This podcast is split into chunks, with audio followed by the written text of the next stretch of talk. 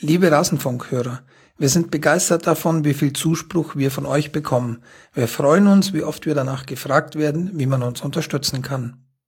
Aktuell stehen wir als Gesellschaft vor einer riesigen Herausforderung. Unzählige Menschen sehen in eine ungewisse Zukunft, vertrieben aus dem eigenen Land.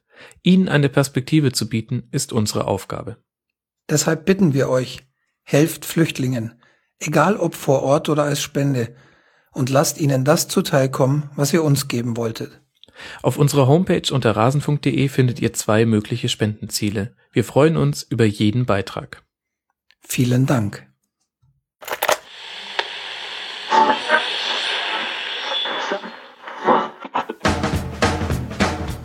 Die Rasenfunk-Schlusskonferenz. Ja, ich bin ja auch, äh, nach, nach dem Spiel bin ich immer besonders aggressiv.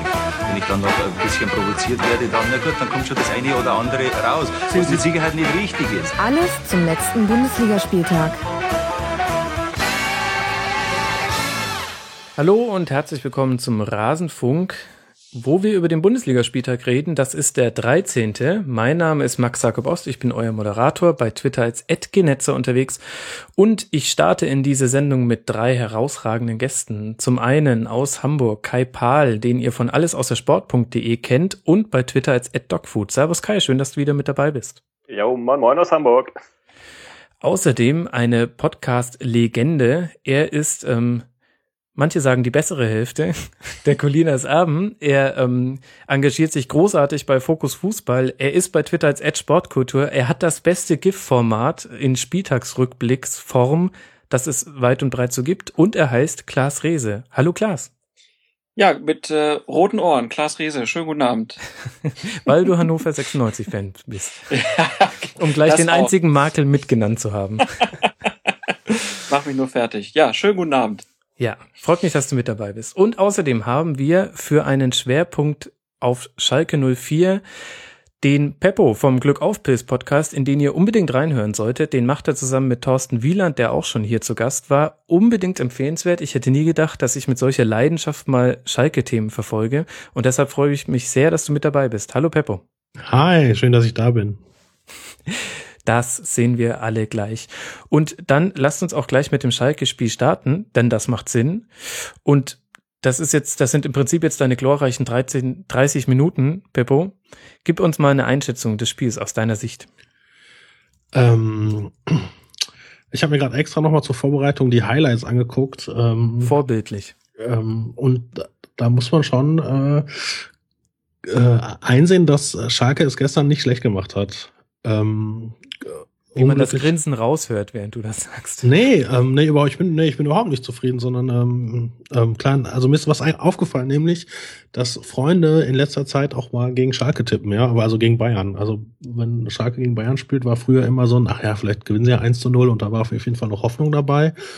Und das in, in letzter Zeit irgendwie weggeflogen, ja. Da waren locker so Ergebnistipps von 0 zu 3 für Bayern und so, was früher einfach nicht passiert wäre.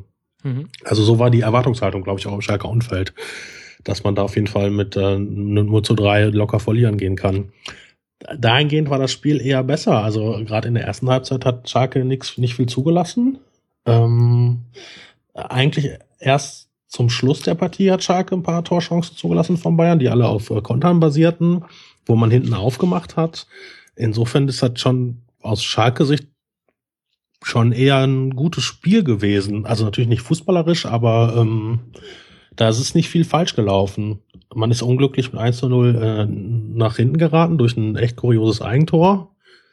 Ähm, hat ähm, dann 1-1 war natürlich auch, also muss man ja eher sagen, war schon auch eher glücklich. Neuer hätte den Ball auch halten können und war natürlich geschossen, weiß nicht, aus 18, 19 Metern.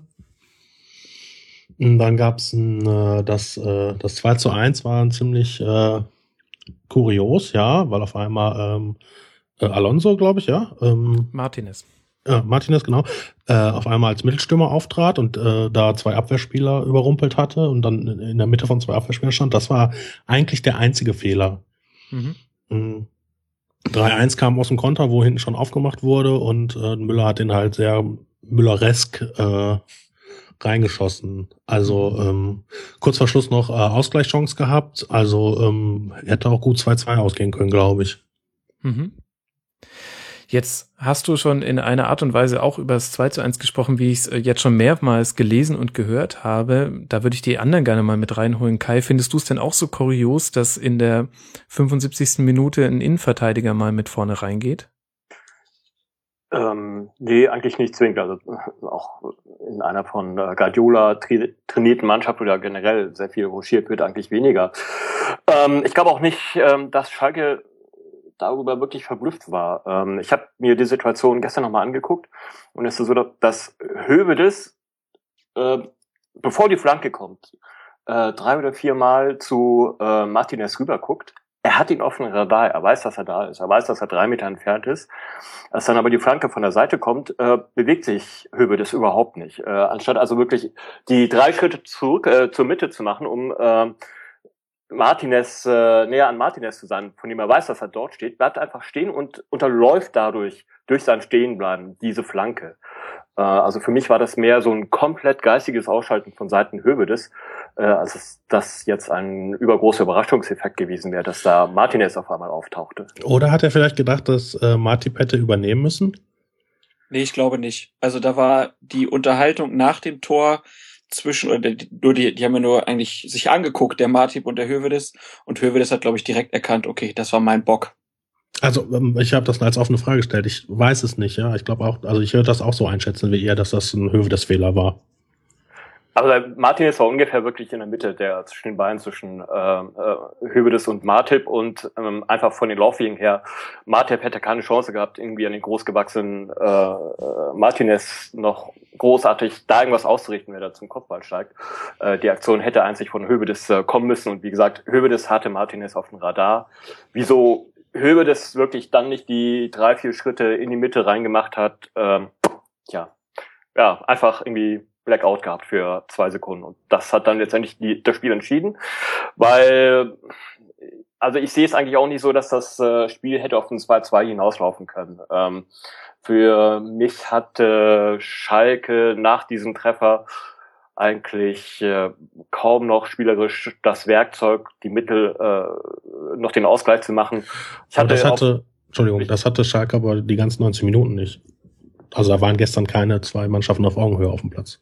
Ja, aber auch von den von der ganzen Körpersprache her. Ich hatte auf Twitter dann äh, zum äh, 3 zu 1 von Müller geschrieben, dass das im Grunde genommen Empty Net Goal war, weil ähm, Schalke ließ sich einfach hängen, weil sie haben geahnt, äh, dass sie einfach aus diesem Rückstand überhaupt nicht mehr äh, zurückkommen können.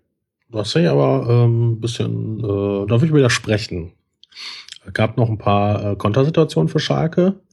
Ähm, Martip hätte noch locker, also nicht locker, aber hatte noch den, den Ball am Fuß, ähm, äh, hätte noch das Tor machen können. Also da war jetzt schon noch, äh, also ich will jetzt auch nicht sagen, dass das eine offene Partie war, auf gar keinen Fall, aber da war äh, auch noch in eine andere Richtung was drin.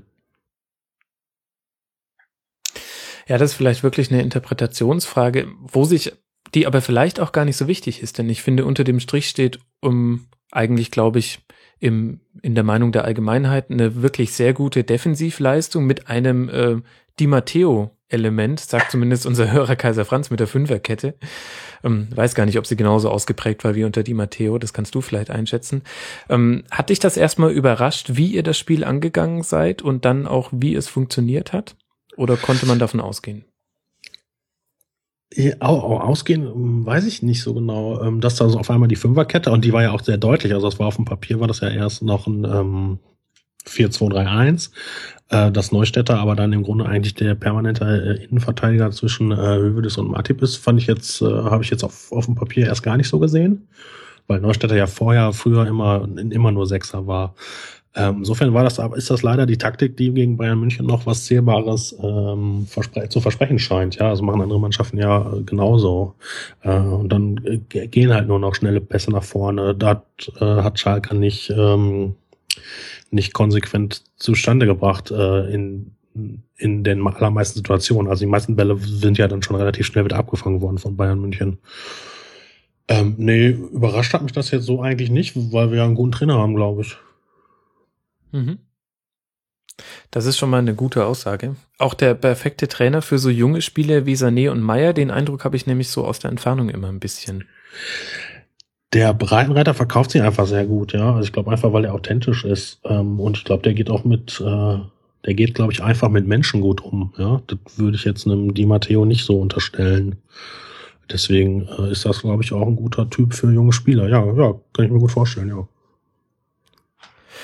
Und wenn wir dann jetzt mal losgelöst von nur dem einen Spiel so ein bisschen auf eure bisherige Saison gucken, da war das so ein bisschen, naja, typisch Schalke. Eine kleine Achterbahnfahrt war schon wieder. Es fing sehr, sehr gut an und jetzt liegt so ein bisschen eine Dürrezeit hinter euch. Natürlich mit dem, ich glaube, emotionalen Negativhöhepunkt jetzt des Derbys. Ähm, wie, wie schätzt du denn die bisherigen 13 Spiele ein? Also als der Spielplan rauskam, wussten eigentlich alle, dass der November scheiße wird.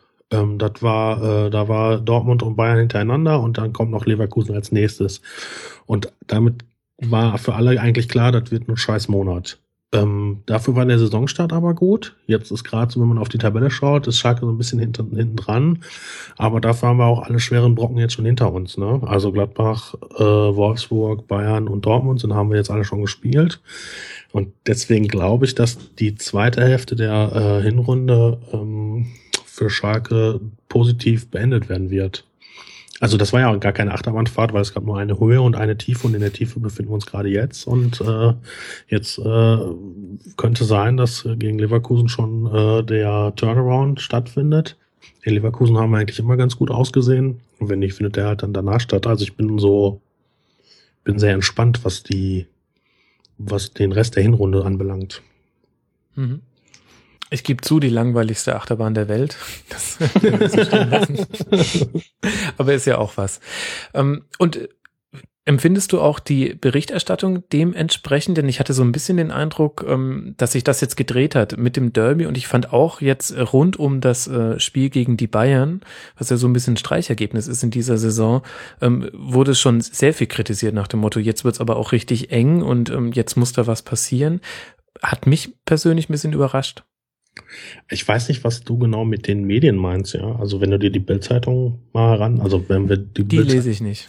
Also naja. die meinte ich nicht. Ich habe jetzt, äh, in dem Fall habe ich die Sky-Berichterstattung. Also, oder den Doppelpass.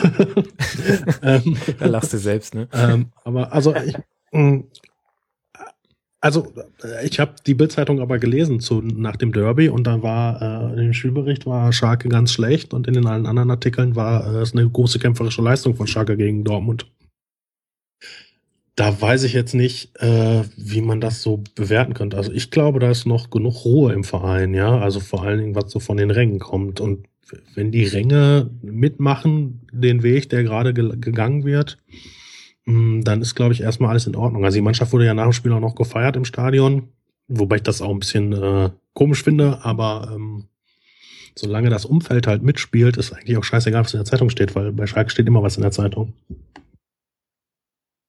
Das ist allerdings wahr. Das stimmt. Das heißt, du bist eigentlich äh, tiefenentspannt, eigentlich auch recht zufrieden und schaust jetzt halt, was jetzt noch so bis zum bis zur Winterpause rauskommt, bevor du Ja, Schalke hat halt, also ich glaube, also ich habe mich ja noch mal mental hier drauf vorbereitet und ist mir irgendwie so eingefallen, dass glaube ich Schalke gerade am so am Kader Nullpunkt ist, ja. Also der ganze, die ganze Mannschaft pfeift so ein bisschen aus dem letzten Loch, ähm, weil es auch keine Alternativen gibt. Das sieht man daran, dass so ein Leroy Sahne schon irgendwie 23 Spiele gemacht hat diese Saison. Ähm, und man kann den auch nicht auswechseln, ja. Also es ist keiner auf der Bank, den man dafür reinsetzen könnte. Das hat was damit zu tun, dass man kurz vor Torschluss noch Draxler ähm, für gutes Geld verkaufen musste, glaube ich. Ähm, das heißt, der Kader ist quasi, fährt gerade auf der letzten Rille. Ähm, da wird, glaube ich, im Winter werden bestimmt ein oder zwei Spieler dazukommen. Mm, und dann äh, wird man sich hoffentlich ähm, verstärkt auch haben und hat ein paar Alternativen gerade vorne. Und dann äh, bin ich eigentlich äh, wirklich tiefenentspannt. Also die Tabelle sagt, sagt mir gerade zwar nicht zu, ne, weil ich halt Schalke mindestens auf Platz zwei sehe, aber also sehen möchte. Ähm, aber ich sehe eine ganz gute mh, hm, eigentlich sehe ich eine gute Grundhaltung in meiner Mannschaft und mit einem guten Trainer und ein bisschen äh, Tralafitti drumherum, aber das haben wir immer. Hm, und wenn man jetzt die, den Kader, den man leider im Sommer ein bisschen zerstören musste, durch zwei Offens gute, also Stammkräfte, Drexler und Verfahren, links und rechts verkauft im Sommer und dafür keinen Ersatz geholt, wenn man das jetzt irgendwie in der Winterpause vielleicht kompensieren kann, dann äh, geht das, glaube ich, gut nach vorne. Und das übernimmt dann Horst Held. Das ist die äh, andere Frage, wobei, ähm, ja, warum eigentlich nicht? Ne? Also, was spricht eigentlich dagegen? Du weiß ich nicht. Frag mal den Clemens. Ja, also ich, wir haben das ja auch in unserem Podcast letztens äh, so besprochen und dann ist halt die Frage, was man mit jemandem macht. Ja, wenn du halt, äh, wenn du halt den Manager vielleicht austauschen möchtest, wofür es wahrscheinlich, äh, nee, wofür es auch gute Gründe geben kann, mh, mm, dann dann kann er ja trotzdem seinen Vertrag erfüllen, ja. Und man kann ja trotzdem glauben, dass er noch ein, bis zum seinem Vertragsende noch einen guten Job macht. Also dafür hat er den ja den Vertrag. Versteht ihr, was ich meine? Äh, die Frage ist, äh, was sozusagen danach kommt. Äh, das kann man einerseits auf die Personalie beziehen, ähm, das kann man aber auch letztendlich auf die, ich sag mal, Transferpolitik beziehen. Ähm, ich frage mich zum Beispiel, jetzt hat man diesen Sommer ein Talent, in Anführungszeichen Talent, ähm, wie Draxler verkaufen müssen. Draxler war schon etwas mehr als ein Talent. Ähm, ja, frage mich. Ja, doch. Ähm, aber ich frage mich, inwieweit äh, Schalke jetzt auch in den nächsten äh, Sommertransferperioden äh, nicht eventuell weitere Talente verkaufen äh, muss. Zum Beispiel Sané wäre so ein Fall. Mhm. Also wann äh, ist sozusagen äh, Schalke in der Lage, aus Eigenkräften solche äh, Leute länger halten zu können, statt wirklich äh, jeden Sommer äh, an die Substanz zu gehen durch Verkäufe. Ich glaube, das ist ähm, das Geschäftsmodell von Schalke oder dass das Geschäftsmodell von Schalke sein muss, junge Spieler zu transferieren, damit man äh, einen anderen ähm, Finanzierungskanal hat, als andere Vereine den haben. Also mh, mm, ähm, Borussia Dortmund hat externe Investoren, VfL Wolfsburg hat äh, Volkswagen und das hat ähm, Schalke nicht. Und dann muss man sich halt überlegen, wie ist mein Finanzierungsmodell von meinem Verein. Und bei Schalke könnte ja sein, dass man solche Talente halt auch zu Geld macht. Ist das wirklich nur ein Problem des, ähm, ich sag mal, aktuellen Finanzierungsproblems oder äh, des, des Finanzmodells? Oder ist es eventuell noch ein Problem der Altlasten, die man seit Jahren noch äh, mitschleppt? Das ist ein bisschen schwierig für mich zu bewerten, weil ich ähm, kenne, ich habe halt nicht BWL studiert, ne? Ähm, und ich weiß gar nicht, ob Schalke so viele Altlasten hat. Also klar, es gibt da immer so eine Summe und ähm, aber ich kann gar nicht sagen, wie die im Verhältnis zu anderen Vereinen, wie man die bewerten müsste. Deswegen ähm, ist jetzt für Schalke, glaube ich, schon schwierig, wenn sie nicht in der Champions League spielen und dann ist halt so ein Angebot am letzten Tag wie Julian Draxler für 35 Millionen den zu verhökern, äh, auf jeden Fall ähm, quasi ähm, ist man da machtlos dagegen. Aber man kann das ja auch anders bewerten und sagen, das ist aber gut, dass man noch so was auf, äh, auf dem Teller hat und das kann man auch noch verscherbeln. Also deswegen macht man ja diese ganze Knappenschmiede, ja. Das macht man ja, äh, das macht man einerseits, um seinen sportlichen Erfolg irgendwie durch Eigengewächse ähm, zu, äh, zu untermauern, aber auch garantiert auch, um die zu verscherbeln, damit man äh, Geld damit machen kann. Aber also, mit so, so einer Politik wirst du ja nie äh, Tabellenzweiter, wie es äh, erträumt wird. Ich glaube auch, dass man, äh, dass Schalke nicht mehr Tabellenzweiter wird. Also ich glaube, dass die ersten drei Plätze für Bayern, Dortmund und Wolfsburg wahrscheinlich reserviert sind aufgrund der Finanzierungsmöglichkeiten, die die Vereine haben. Hm. Vergiss weiß, Leipzig nicht. Ich weiß, ja, dann kommt vielleicht noch Leipzig dazu. Also, oder aber ähm, ich weiß halt nicht, das ist aber der Status heute, ja. Ich weiß nicht, wie das in zehn Jahren aussieht. Hm. Ich weiß nicht, was passiert, wenn so, wenn vielleicht gibt es Vereine, die irgendwann keine ähm, Investoren mehr finden. Ja, vielleicht findet Bayern München und Borussia Dortmund keine weiteren Investoren mehr. Also bei Bayern München halte ich das jetzt für fragwürdig, aber bei Borussia Dortmund vielleicht schon. Und dann äh, ist halt, die, dann ist vielleicht besser, dass man noch Herr im eigenen Hause ist. Aber das ist Zukunftsmusik. Ich glaube, das wird ja dieses Jahr sowieso spannender als die letzten Jahre sogar, was auch im, im Winter passiert. Also wenn man halt guckt, wir wissen jetzt alle, in England wird viel Geld frei ähm, und ich denke, da werden noch einige Bundesligisten wieder Spieler abgeben. Ähm, von daher wird die Transferphase im Winter wahrscheinlich sowieso spannender als die Jahre zuvor. Ich frage mich halt bei dem Ganzen, also ich glaube, Chelsea hat ja irgendwie, habe ich gelesen, eine Unmengenanzahl an äh, Spieler, aber davon irgendwie 35 schon verliehen. Da äh, frage ich mich halt, was für deutsche Vereine vielleicht im Winter überhaupt noch äh, zur Verfügung steht. Ne? Was bleibt denn da noch über? An Verpflichtungsmaterial. An Verpflichtungsmaterial. Na, ist die Frage, in welcher Kategorie man da sucht. Aber das ist eigentlich ein ganz interessanter Punkt, den der Klaas da anspricht. Ähm, wir alle wissen, was in den kommenden Transferperioden auf den globalen Fußballmarkt äh, zukommt. Und die Bayern fahren jetzt zum Beispiel die Taktik, dass sie jetzt auf Teufel komm raus mit allen den Vertrag verlängern. Und zwar langfristig, also 2020 ähm, sind da so die, ähm, die Zielsetzungen. Beobachtest du denn was ähnliches bei euch auch? Ähm, bei Schalke, nee, beobachte ich so nicht. Und Ähm, sollte das nicht eigentlich so sein, gerade wenn man so viele junge Spieler hat, bei denen man jetzt einfach mal, also ich spekuliere jetzt, aber ich vermute, dass Sané und Meier noch nicht die Riesenverträge haben werden. Gleichzeitig Meier hat man, letzte Woche, ähm, Ja. Sané hat letzte Woche erst verlängert. na siehst du mal, bin ich ja ähm, gut informiert. Ähm, und ich weiß, mit Ralf Fährmann haben sie auch kurioserweise verlängert, und zwar vorzeitig um ein Jahr. Also das fand ich irgendwie bisschen kurios, dass der Vertrag jetzt nicht mehr bis 2019 geht, sondern bis 2020. Äh, ansonsten sehe ich jetzt gerade, nee, ja, klar, man möchte Matip halten, aber es laufen, glaube ich, auch nicht so wahnsinnig viele Verträge aus in den nächsten zwei Jahren bei Schalke, weil man, glaube ich, schon alle langfristig so gebunden hat. Okay. Äh, und über welche, ja, genau, ja, ja. Das ist natürlich auch ein Argument für Held, weil was soll denn dann der neue Sportdirektor machen, wenn alle bis äh, 2018 erstmal gebunden sind? Aber das nur am Rande.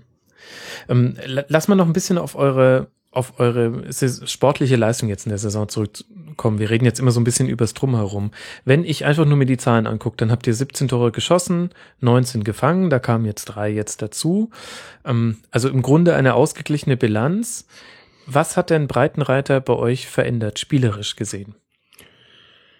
Äh, man erkennt so ein fußballerisches System, glaube ich. Das, also es ist ja auch schwierig. Ja, wir kommen von Jens Keller, ähm, der kein Profitrainer sein kann in diesem Leben mehr sollte. Dann kam die Matteo, der eigentlich nur Beton angerührt hat, ja, und da gab es auch keine fußballerische Weiterentwicklung zu Jens Keller. Das war irgendwie Stagnation. Ähm, und bei Jens Keller gibt's jetzt schon, dass man das Gefühl hat, dass da so eine Spielidee versucht wird zu implementieren. Die ist aber noch nicht besonders weit fortgeschritten, ja. Also wenn man sowas wie frühes Pressing und so, das ist bei Schalke, glaube ich, bei Schalke eigentlich noch ein bisschen zu spät. Also gerade wenn ich das gestern gesehen habe, wann Bayern München schon angreift, ja. Also die greifen ja eigentlich immer an. Ähm, aber es gibt schon, äh, ähm, dass man das Gefühl hat, der Trainer weiß, was er da tut. Und er hat, glaube ich, auch eine Idee und ähm, aber das ist dahingehend ein bisschen schwierig zu bewerten, weil halt so viele Spieler verkauft wurde und man eigentlich nur jetzt, im Grunde hat man nur noch eine erste Elf und ein bisschen Reparaturzeug auf der Bank sitzen, womit man so ein bisschen flicken muss. Deswegen fällt mir so ein bisschen schwer zu beurteilen, wie die neue taktische Ausrichtung, äh, wie weit fortgeschritten das sein könnte oder was genau die Spielidee sein wird. Ja, man weiß halt von Paderborn, dass äh, man lieber äh, angreift als verteidigt. Das scheint bei Schalke gerade eher ein so ein Mittelmaß zu sein. Also ich sehe da jetzt nicht die ähm, totale Dominanz und die totale Offensive, sondern man arbeitet, glaube ich, gerade an der Ausgewogenheit auf dem Spielfeld. Mhm.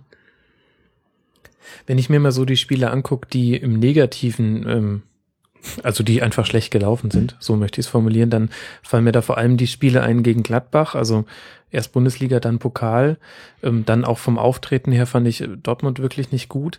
Ähm, und wenn ich jetzt an diese Spiele zurückdenke, dann fällt mir vor allem eine Passivität ein, dass ähm, ihr wenig Zugriff aufs Spiel hattet. Also gerade Gladbach konnte ähm, in beiden Partien sich den Ball zupassen, Mhm. ohne fast einen Zweikampf führen zu müssen. Ähm, ich mag immer diese Frage nicht so ganz, aber sind das vielleicht eher so mentale Stellstrauben, die da noch nicht so ganz passen? Das, das weiß ich nicht. Also ich glaube schon, also grundsätzlich glaube ich, dass man mit ein bisschen mehr Motivation immer noch mal ein bisschen näher am Mann sein könnte, ja. Also das ist ja ein einfacher Mechanismus, den man, glaube ich, aus einer Mannschaft irgendwie äh, näher bringen kann. Ob sie das dann umsetzt, weiß ich nicht. Ähm, es fällt mir jetzt so ein bisschen schwer, über die beiden Spiele in Gladbach nachzudenken, weil ich die nicht mehr so vor Augen habe. Ähm, Sei froh. ähm, Nee, wir, wir müssen jetzt auch nicht äh, speziell über die Spiele reden, aber das war, fand ich so auch, ähm, also das war der Moment, wo ich mir auch gedacht habe, jetzt könnte es doch kippen auf Schalke, trotz gutem Saisonstart, aber das fand ich ähm, sehr negativ überraschend. Ging dann auch so weiter gegen Ingolstadt auch 1 zu 1, gegen Sparta Prag 1 zu 1 und ähm, war so ein bisschen so der Antilauf. Aber so gesehen haben sie es ja eigentlich gegen Bayern relativ gut gemacht. Sie haben halt auch äh, defensiv recht gut gestanden. Sie haben so mh, ich habe mir das als Notiz aufgeschrieben, sie haben äh, eine Raumverteidigung gespielt, die gegen den Mann ging. Äh, das heißt, sie haben eigentlich, äh, sie standen in der Fünferkette hinten in Zonen und äh, denn sobald ein Bayern-Spieler in die Zone reingegangen ist, äh, standen die, sie dem sofort auf die Füße, bis auf äh, einen Meter, äh, anderthalb Meter und haben eigentlich auch sehr gut übergeben. Also dieses äh, weiter Abstände zulassen oder sowas war zumindest gestern bei Bayern nicht. Und ich, für meinen Geschmack äh, hat Schalke das Ding gestern nicht verloren, weil sie eine schlechte Defensive gespielt haben. Ähm, da fand ich sie gestern sehr diszipliniert, sehr solide äh, auch wenn es vielleicht von der Grundausstellung her etwas negativ war, aber das ist gegen Bayern halte ich das für relativ verständlich. Problematischer war für mich eher das Spiel nach vorne, wo man sehr viel Bälle verloren hat, wo auch jemand wie Sané sehr auf sich gestellt hat, gestellt war. Ich hatte auch so ein bisschen das Gefühl, dass ähm, Schalke immer eine Unterzahl gespielt hat, weil ich den Hunteler kaum gesehen habe. Also Schalke hat, glaube ich, in Unterzahl gespielt, weil ein Sechser ähm, in der Innenverteidigung gestanden hat. Und Huntela siehst du halt, ähm, also ist halt ein klassischer Mittelstürmer, ne? Ähm, den, der läuft halt nicht runter ins Mittelfeld und macht irgendwie so eine falsche Neun daraus, sondern der will halt vorne sein und den Ball reinzimmern. Naja, er war schon viel rund um den Mittelkreis. Er hätte halt, glaube ich, Alonso ein bisschen auf den Füßen stehen sollen. Das hat nicht so geklappt. Aber ich, ich glaube auch, wir sollten es jetzt irgendwie tendenziell nicht schlecht reden, weil es war ja eine sehr gute Leistung. Und ich fand auch ehrlich gesagt, auch offensiv fand ich es äh, jetzt gar nicht so negativ, wie es Kai gesehen hat, denn es gab viele Eins gegen eins Situationen, wo quasi klar war, sollte der Bayern-Spieler diesen Zweikampf verlieren, dann ist wieder jemand durch. Und äh, da haben halt die Bayern eigentlich die Zweikämpfe nicht verloren. Das einzige Gegenbeispiel war das ähm, 1 zu 1, bei dem es irgendwie Abstimmungsprobleme Alonso Robben gab und dann Philipp Lahm vollkommen unverständlicherweise die Außenbahn zumacht, aber nicht innen und dann ähm, Manuel Neuer ähm, die Bahnschranke auspackt, die man bei ihm schon ewig nicht mehr gesehen hat. Aber ansonsten fand ich es auch offensiv. Also da hätte schon noch was gehen können. Das war schon, ich glaube, so kann man schon gegen die Bayern spielen. Hinten sehr, sehr, sehr, sehr kompakt und dann einfach mit voller Geschwindigkeit nach vorne auf die Außen ballern und dann einfach hoffen, dass da die Zweikämpfe gewonnen werden. Und die Schalke hatten ja auch noch ein paar Möglichkeiten. Also ich erinnere mich an Goretzka jetzt irgendwie, ich glaube, es war zweimal, wo er praktisch durchs ganze Mittelfeld irgendwie gelaufen ist und dann halt irgendwie die falsche oder zu späte Entscheidung trifft. Und ähm, ja, ihr habt jetzt auch schon gesagt, dieses 5-4-1, ich meine, das haben die Frankfurter so gemacht. Breitenreiter hat es, glaube ich, letzte Saison mit Paderborn zweimal auch schon so versucht. Ich glaube, es gibt in der Bundesliga, außer bei Dortmund und Wolfsburg, keine Mannschaft, die es anders spielen könnte im Moment. Ich höre nur Nicken in der Runde, womit ich dann auch feststelle, ich glaube, dieses Spiel haben wir zumindest ähm, ausreichend besprochen. Ich würde gerne noch zu Schalke einen Punkt sagen. Ja. Also ich habe das Gefühl eigentlich, dass es relativ ruhig ist diese Saison. Ähm, trotz der äh, jetzt auch ja äh, schlechten Serie im Moment. Aber ich meine, wenn man mal guckt, Schalke hat 20 Punkte, es sind vier Punkte auf Platz drei. Du hast eine sehr junge Mannschaft, ne? du hast einen Sané, in den, glaube ich, alle Fußballfans in Deutschland mittlerweile verliebt sind. Ähm, selbst so einer wie Sascha Rita funktioniert bei Schalke auf rechts außen. Ja, das irre. Ja, also das sind ja irgendwie so, so Punkte, die ja wirklich sehr, sehr interessant sind und ich würde sagen, bis auf diese sehr überzeugende erste Viertelstunde der Bayern ähm, haben die Schalker das ja gestern auch wieder gut gemacht und äh, also ich glaube, die Schalker werden sich dieses Jahr wahrscheinlich auch wieder für Europa qualifizieren und ich habe mich ehrlich gesagt sehr gewundert, dass man Horst Held gerade jetzt, also jetzt, wo es so langsam greift, was er in den letzten zwei, drei Jahren irgendwie so verpflichtet hat, äh, dass er jetzt so in Frage gestellt wird, äh, das ist dann halt wieder typisch Schalke. Ne? Also da passiert dann halt wieder so, dass das auch wieder irgendwo durchgestochen wird, dass da jetzt äh, Interesse besteht in dieser Situation. Das ist halt total Schalke 04. Ist es denn so, das wäre meine Frage an den Peppo, mit der werde ich dann auch langsam entlassen können. Ist es denn so, dass nur Europa reicht oder muss es die Champions League sein? Denn irgendwie müsste ja aus diesem Kreislauf, wie unser Finanzierungsmodell ist, dass wir talentierte Spieler verkaufen, da muss man ja irgendwie ausbrechen können. Naja, aber also ich meine, Schalke spielt jetzt, glaube ich, das erste Mal seit vier Jahren, glaube ich, nicht in der Champions League. Mhm. Ähm, und ich glaube auch, dass es äh, auch dieses Jahr wieder für die Champions League reichen könnte. Ja, es hängt ein bisschen davon ab, ob man ein paar Alternativen ähm, noch verpflichten kann im Winter.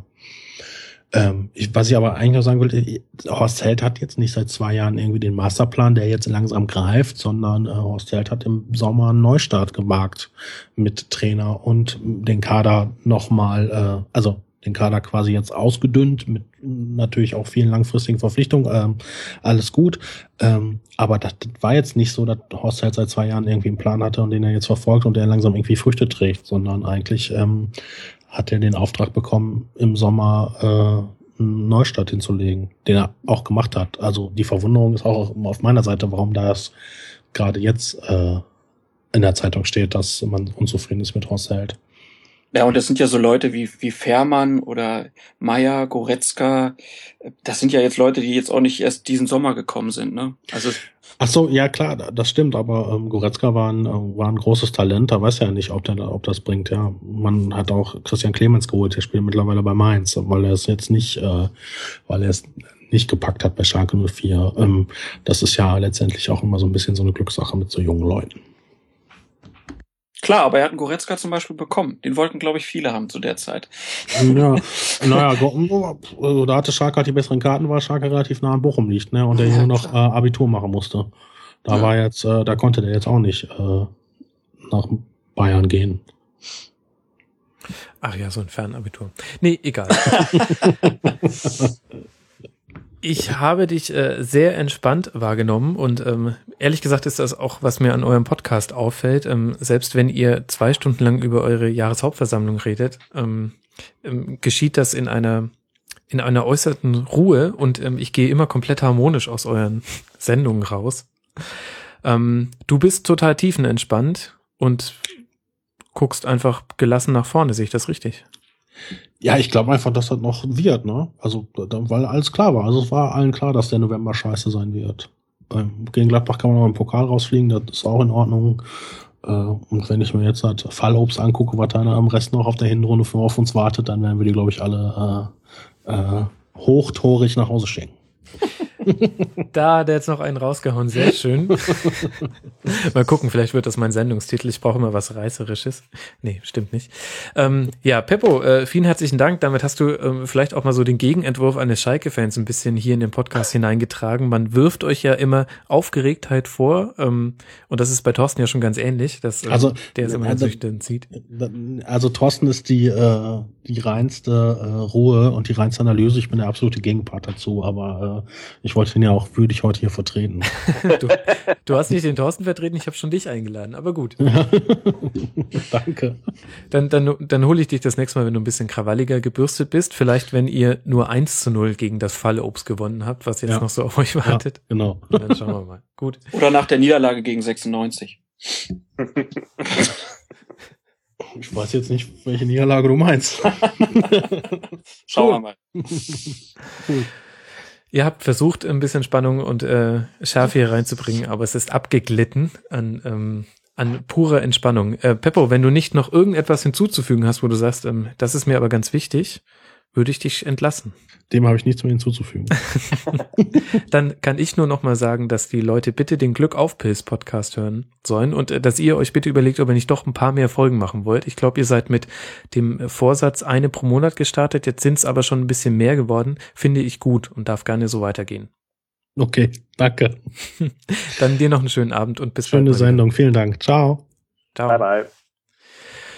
So, und wir schauen auf den Verfolger, muss man ich ja sagen. Gern, ich würde gerne noch zwei Sachen zu Bayern sagen, wenn ich dich ganz kurz unterbrechen darf. Also erstmal zwei Statistiken nur kurz. 300, 300. Spiel des FC Bayern in Folge ausverkauft, sowohl Heim- als auch Auswärtsspiele. Das ist schon auch eine Hausnummer. Und ich habe eine Statistik noch gelesen, selbst wenn alle Torschütze gegen Bayern ins Tor gegangen wären, wäre Bayern trotzdem noch Erster. Also alle Torschüsse, die aufs Tor gegangen sind, wenn die reingegangen wären, wäre Bayern trotzdem noch Erster des Gegners wohlgemerkt, die Torschüsse des Gegners. Ja, ja, ja, ja, ja sonst macht es keinen Sinn. Also das fand ich jetzt beides irgendwie nochmal, äh, um zu zeigen, was für eine Rolle Bayern ähm, in der Liga spielt. Weiß ja jeder, aber manchmal braucht man ja auch Fakten. Das ist krass, ja. Ja, wenn wir dann schon so weit sind, dann kann ich auch noch die äh, den Statistikporno einwerfen, dass sie unter Pep Guardiola 2,6 Tore pro Partie erzielt haben. Das sind 333 in 128 Pflichtspielen, was halt auch abartig ist. Und wenn man dann noch bedenkt, dass der Guardiola die sich gar nicht einspielen lässt, ist es ja Wahnsinn. Ne? Der wechselt ja andauernd. Der soll genau. was einspielen lassen, dann hat keiner mehr eine Chance. 13. Startelf im äh, 13. Spiel in dieser Bundesliga. So, jetzt haben wir, gibt's noch eine Statistik, die Kai ganz wichtig ist in Bezug auf die Bayern? Nein, derzeit fällt mir keiner ein. Ich glaube ehrlich gesagt, die wichtigste ist eigentlich auch 40 Tore, 5 Gegentore und immer noch nicht verloren. Diese, dieser Hinrundenlauf ist auch ähm, krass. Ähm, Absolut. Also, das ist schon, also das ist ja jetzt die dritte Hinrunde in Folge. Naja, gut. Aber auch was, was der Peppo jetzt sagt, dass Schalke halt auf ein 0-3 tippen, das, äh, das ist ja auch darin begründet, dass man halt immer davon ausgeht. Also, dass das 1-0 für Bayern gefallen ist, habe ich gedacht, ja gut, Ding ist durch. Ne? Die werden jetzt eins nach dem anderen machen. Mhm. Aber ist ein bisschen anders gekommen, dieses Mal zumindest. Ja, und trotzdem war es hinten raus eigentlich dann doch irgendwie. Man weiß ja auch, ähm, den Aufwand, den die Mannschaften gegen die Bayern betreiben müssen, das ist, führt in der Regel dazu, dass ab der 75. Minute spätestens die Fehleranzahl steigt und da die Bayern dann halt auch besonders gut sind. Und das war auch in dem Spiel so. Das stimmt schon, das ist, ja. es ist merkwürdig. Ja, wobei, äh, ich fand schon, dass die Bayern ihre Schwierigkeiten hatte, hatten. Also ich fand gerade in der ersten Halbzeit waren sie relativ statisch. Sie sind wirklich nicht durch diesen äh, Schalker Block durchgekommen. Äh, Schalke hat sich von der ersten Abwehrlinie bis zur letzten Abwehrlinie so auf 15 Meter äh, breiter aufgehalten. Äh, und da hatten die Bayern echte Probleme, da durchzukommen und haben so bisschen handballmäßig immer um den Pudding herum gespielt, ähm, ohne dass sich das den Bayern jetzt ankreiden würden. Im Gegenteil, man kann das auch insofern positiv sehen, als dass sie dabei noch relativ ruhig geblieben sind und gewusst haben, okay, im Laufe der 90 Minuten werden wir irgendwann unsere Chancen haben. Ähm, das war gleichzeitig auch eine gewisse Art der Coolness der Bayern, die sie im Laufe der letzten Jahre durch Pep Guardiola gewonnen haben. Mhm. Ja, und sie sind halt einfach auf den Außen ganz, ganz selten an die Grundlinie gekommen. Und das ist halt ein wesentliches Element gegen tiefstehende Gegner, weil du dann nicht nur die Option hast, auf den kurzen und langen Pfosten, sondern auch in den Rückraum zu spielen. So sind ganz viele Tore gefallen. Das haben sie gegen Schalke wirklich sehr, sehr selten hinbekommen, dass sie mal an die Grundlinie hinter die Abwehr gekommen sind. Ja, aber weil sie halt auch von den Schalkern praktisch in, in Manndeckung auf Außen genommen wurden irgendwie, ne? Also es war ja Aogo gegen Robben, Rita gegen Douglas Costa, das war ja wirklich eins zu eins irgendwo, ganz oft. Das haben sie ja mhm. schon irgendwie versucht zu verhindern, das war ja ganz clever.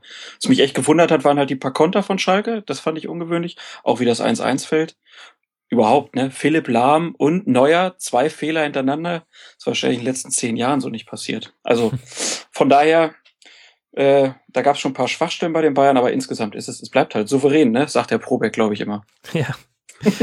so, Jetzt ist, jetzt ist mein tollkühner Plan, in dieser Folge mal nicht über die Bayern zu reden und damit dem, dem Vorurteil, ihr redet immer über die Bayern, äh, entgegenzukommen, ist gescheitert. Aber liebe Hörer, ihr habt gehört, wie es zustande gekommen ist. Es wird auch nicht geschnitten. Ich hatte schon übergeleitet. Man kann ja immer vorspulen beim Podcast, ist doch kein Problem. Ja, ich, ich finde es auch okay. Letztlich haben wir ja auch nur mit Statistiken um uns geworfen. Alles easy. Aber jetzt würde ich, außer ihr möchtet, wollt mir nochmal dazwischen grätschen? 22, 23? Nein, wollt ihr nicht? Brav. Jetzt würde ich gern über den BVB sprechen. Den nominell einzigen Verfolger, der sich einen Ausrutscher geleistet hat, ähm, der wie auch immer zu bewerten ist. Ich weiß nicht, Kai, ähm, der HSV ist das Kryptonit für Borussia Dortmund. ja, der Spruch kommt mir bekannt vor. Ähm, Echt, ja. wer hat den? ähm, hat, das, hat sich so in der Tat wieder ähm, herausgestellt. Und ähm, die Ratlosigkeit der Borussen nach dem Spiel war ja mit Händen zu greifen. Äh, Thomas Tuchel wusste nicht so richtig, wie ihm geschie, ge, äh, geschah. Ähm, ich fand es auch als Beobachter schwer fassbar, mit was für einem Fleckmann und mit was für einer Lethargie die Borussen angefangen haben. Ähm, man hat von Anfang an gemerkt, dass da irgendwas nicht gestimmt hat, äh, dass sie, ich weiß nicht, nicht mit 100 Prozent äh, bei den, mit den Gedanken dabei waren. Sie haben extrem viele Fehler gemacht, äh, als der HSV sie durch Pressing unter Druck gesetzt hat. Und ähm, dann ja, fing eigentlich die Rutschbahn äh, nach unten an, ohne dass sie sich großartig haben gegenstemmen können. Äh, der HSV hat von zwei Fehlern profitiert, äh, ist äh, dadurch äh, 2-0 in Führung gegangen äh, als Halbzeitstand, hat dann in der zweiten Halbzeit äh, noch relativ schnell durch einen Fehler von äh, Hummels äh, das 3-0 schießen können. Und erst danach hatte ich so das Gefühl, dass Borussia Dortmund aufgewacht ist. Äh, und äh, das war dann schon äh, in den letzten 20 Minuten eine heiße Geschichte. Äh, da war ich mir nicht mehr sicher, ob das Ding nicht doch noch unentschieden ausgehen würde. Letztendlich haben die Bossen davon profitiert, dass der HSV enorm viel gearbeitet hat in den ersten 60, 70 Minuten und äh, dem HSV langsam die Körner ausgingen. Und ähm, die Bosen haben es dann geschafft, in den letzten 20 Minuten wirklich äh, den HSV an die Wand zu nageln. Und mit etwas mehr Glück, mit etwas besseren Chancenausbeutung, Chancenverwertung, wäre da auch Schlimmeres passiert als, also aus HSV-Sicht, Schlimmeres passiert als so das 3 zu 1 äh, von Aubameyang. Ähm, insofern, der HSV hat generell die Tendenz, schon seit zwei oder drei Jahren, nicht über eine volle 90 Minuten äh, gehen zu können, sondern hat immer in der Schlussviertelstunde so diese Einbrüche, mit denen sie immer wieder Spiele aus der Hand geben. Und äh, ja, das hat sich am Freitag dann in den letzten Minuten nicht so ganz rund für mich angefühlt. Aber gut, ähm, grundsätzlich, äh, der HSV hatte einen guten Gameplan gehabt gegen Borussia Dortmund. Der ist voll aufgegangen. Borussia Dortmund äh, hatte keine Mittel gehabt in den ersten Minuten. Und bei 0-3, ja, war das halt ein relativ starker Gegenwind, da noch gegen anzugehen. Mhm. Klasse, ich glaube, wir können gehen. Ja, hier war schon äh, viel drin auf jeden Fall. ja, war aber auf jeden Fall, also ich meine, die Dortmunder hatten ja trotzdem irgendwie 65 Prozent Ballbesitz in der ersten Halbzeit, aber man hatte halt das Gefühl, dass das war nicht so strukturiert im Aufbauspiel, wie das so im Rest der Saison war. Ne? Und ähm, was Kai dann sagt, dass sie hinterher alle nicht wussten, wie es passiert ist, ich meine, die Älteren unter uns äh, und den Hörern, die die können sich dran erinnern, dass das auch bei Bayern früher mal passiert ist, dass die irgendwo mal hingefahren sind und dann lief es mal eine Woche nicht so gut. Und so ja. bei den Dortmundern ja irgendwie diese Woche. Ich meine, wie die Tore gefallen sind. Vor dem 0-1 aus meiner Sicht ein Aussetzer von Sokrates, der ja irgendwie in der Mitte den Ball so abtropfen lässt. Äh, Holtby kriegt ihn, spielt ihn in eine Spitze, Ilicevic da, äh, Bürki fault ihn halt. Äh, dann das 0-2, das war aufgelegt von Ginter aus meiner Sicht. Ne? Von rechts außen spielt er den Ball da einmal quer äh, durch das ganze Spielfeld, äh, fangen sich halt das 2-0 und dann das dritte war das Eigentor von Hummels. Also ich meine, das ist jetzt halt auch, ist auch blöd gelaufen irgendwo, ne? aber es hat halt irgendwie für das ganze Spiel auch gestimmt und es wäre sehr unverdient gewesen, wenn die Dortmunder hinten raus noch ein Unentschieden äh, gekriegt hätten, weil die, die Hamburger haben es clever gemacht. Mhm. Das äh, 2 zu 0 der Hamburger war für mich auch so ein bisschen prototypisch für das Verhalten vom BVB. Ähm, eben, das war dieser Fehlpass von äh, Ginter. Ähm, der Ball kommt auf Müller. Müller stürmt sozusagen, oder nein, stürmt ist der falsche Ausdruck. Er geht äh, auf den gegnerischen Strafraum, er wartet und wartet, bis äh, noch mehr HSV-Spieler mitlaufen. Äh, das ist eine Situation, in der drei HSV-Spieler von sechs BVB-Spielern äh, umringt waren und keiner der BVB-Spielern äh, konnte sich wirklich dafür entscheiden, auf Müller zuzugehen oder irgendwas zu machen, irgendwie zu agieren. Alle sechs haben sich förmlich falsch äh, entschieden und äh, Müller konnte dann den Pass nach rechts außen spielen zu äh, Holtby, der dann ja in den Strafraum eindringen konnte und dann trocken abgezogen hat. Das war für mich so prototypisch für das äh, Fleckma der Bosen in der ersten Halbzeit, was die Defensivaktionen anging, wo einfach keine klaren Entscheidungen fielen. Mhm. Und jetzt stelle ich mir die Frage, du hast ja schon so ein bisschen so gesagt, naja, war auch ein gebrauchter Tag, das hat Klaas auch gerade gesagt. Mm, und da weiß ich nicht, ob man das nicht vielleicht dann auch ein bisschen zu klein redet an der Stelle. Also es ist total schwierig, dieses Spiel zu bewerten, denn der HSV hat ganz, ganz viel richtig gemacht und trotzdem kann sich der HSV unter anderem bei René Adler bedanken, dass das hinten raus nicht nochmal enger würde. Und Dortmund hat ganz, ganz viel falsch gemacht und trotzdem wurde es hinten raus nochmal eng und sie hatten 22 zu 7 Schüsse und äh, waren, ähm, haben es äh, trotzdem irgendwie immer wieder geschafft, ähm, vor das Tor zu kommen. Jetzt stelle ich mir die Frage, war das nicht vielleicht weniger ein ein gebrauchter Tag und Ausrutscher, sondern vielleicht auch symptomatisch für die Art und Weise, wie Dortmund gerade spielt. Also das ist ja krass. Mit dem Sturm, den die haben, wird man Meister. Unglaublich viele Tore schon geschossen. Mit der Abwehr steckt man so im Mittelfeld der Liga, im 18 schon kassiert. Sind es nicht einfach zu viele individuelle Fehler? Und dann kann man das vielleicht auch nicht mehr auf so einen gebrauchten Tag zurückführen. Also in dieser Extremheit, äh, das fand ich schon arg. Also Dortmund hatte immer wieder diese Aussetzer gehabt äh, im Laufe dieser Saison. Das stimmt schon. Also wer erinnert sich nicht an das legendäre äh, Europa League äh, Spiel äh, gegen Ott? Äh, was war das? 0-3 oder 0-4, äh, die, wie sie zurücklagen zur Halbzeit? Äh, stimmt schon, aber ja, man fragt sich manchmal, inwieweit es auch individuelle Probleme sind. Also ich denke dabei mhm. vor allen Dingen an Mats Hummels, der ja eine ganz merkwürdige Saison hat die immer wieder geprägt ist äh, durch äh, ja persönliche Schnitzer, durch durch individuelle Bolzen. Ähm, keine Ahnung, woher woher das kommt. Äh, ich also man muss einfach feststellen, dass die Russen im, über die ganze Saison hinweg gesehen eigentlich relativ gut stehen, was den Tabellenstand angeht, was die Siege angeht. Äh, sie hatten im Anfang Oktober, Ende September ein kleines Loch. Aber dafür, dass das jetzt ein neuer Trainer ist, dafür, dass es äh, Borussia Dortmund ist, die äh, letzte Saison eine solchen Saison gehabt hatten, finde ich das eigentlich schon okay. Also äh, ist, ist gekauft, wäre für mich gekauft äh, als, als Saison. Ähm, insofern würde ich das noch nicht, noch nicht großartig bewerten. Man darf ja auch nicht vergessen, dass Borussia Dortmund als Team, das äh, in der Europa League spielt, auch relativ wenig Vorbereitungszeit hat unter der Woche, sondern eigentlich immer wieder unterwegs ist. Ähm, insofern, also das, ja, Temperatur gemessen, das finde ich jetzt schon okay, was, was Dortmund bislang anstellt. Ja, vielleicht habe ich es auch zu negativ geredet, denn 29 Punkte nach 13 Spieltagen ähm, bei neun Siegen, zwei Unentschieden, zwei Niederlagen ist ja auch wirklich eine super Bilanz. In anderen Spielzeiten wäre man da noch ganz vorne mit dabei. Vielleicht ist es äh, so, ich weiß nicht, Klaas, wie du es siehst, äh, Tuchel lässt halt, er lässt sie höher stehen, er schiebt die Außenverteidiger weiter nach vorne und damit steigt auch das Risiko und dementsprechend fallen öfter auch Tore, wenn entscheidende Situationen, entscheidende Fehlpässe gespielt werden oder entscheidende Zweikämpfe verloren werden. Vielleicht empfinde ich das dann deswegen als eine Häufung von individuellen Fehlern und vielleicht ist es aber auch einfach nur der Spielstil, der ja schön ist. Also man guckt sich ja gerne an. Ja, man muss ja halt auch sagen, dass den Dortmund ja oft auch nichts anderes übrig bleibt. Ich meine, die Gegner stellen sich ja wie bei den Bayern halt auch sehr tief rein. Also die müssen das Spiel halt auch machen.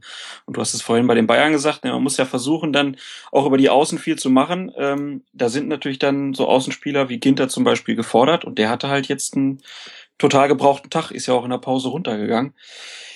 Und das sind halt dann die, die Risiken, die du halt äh, sozusagen, oder die dir, die Aufgabe, die dir der Gegner halt stellt. Und wenn dann halt ein HSV kommt, der mit Lasogga und Holtby ziemlich clever presst, ähm, der auch ein sehr gutes Gegenpressing irgendwie äh, spielt, dann kannst du halt Probleme bekommen. Ich meine, äh, wir haben es jetzt gesagt, die hatten sogar die letzten 20 Minuten sogar noch die Chance, irgendwie äh, zum Ausgleich zu kommen. Ähm, das spricht ja dann auch wieder für die Dortmunder irgendwo.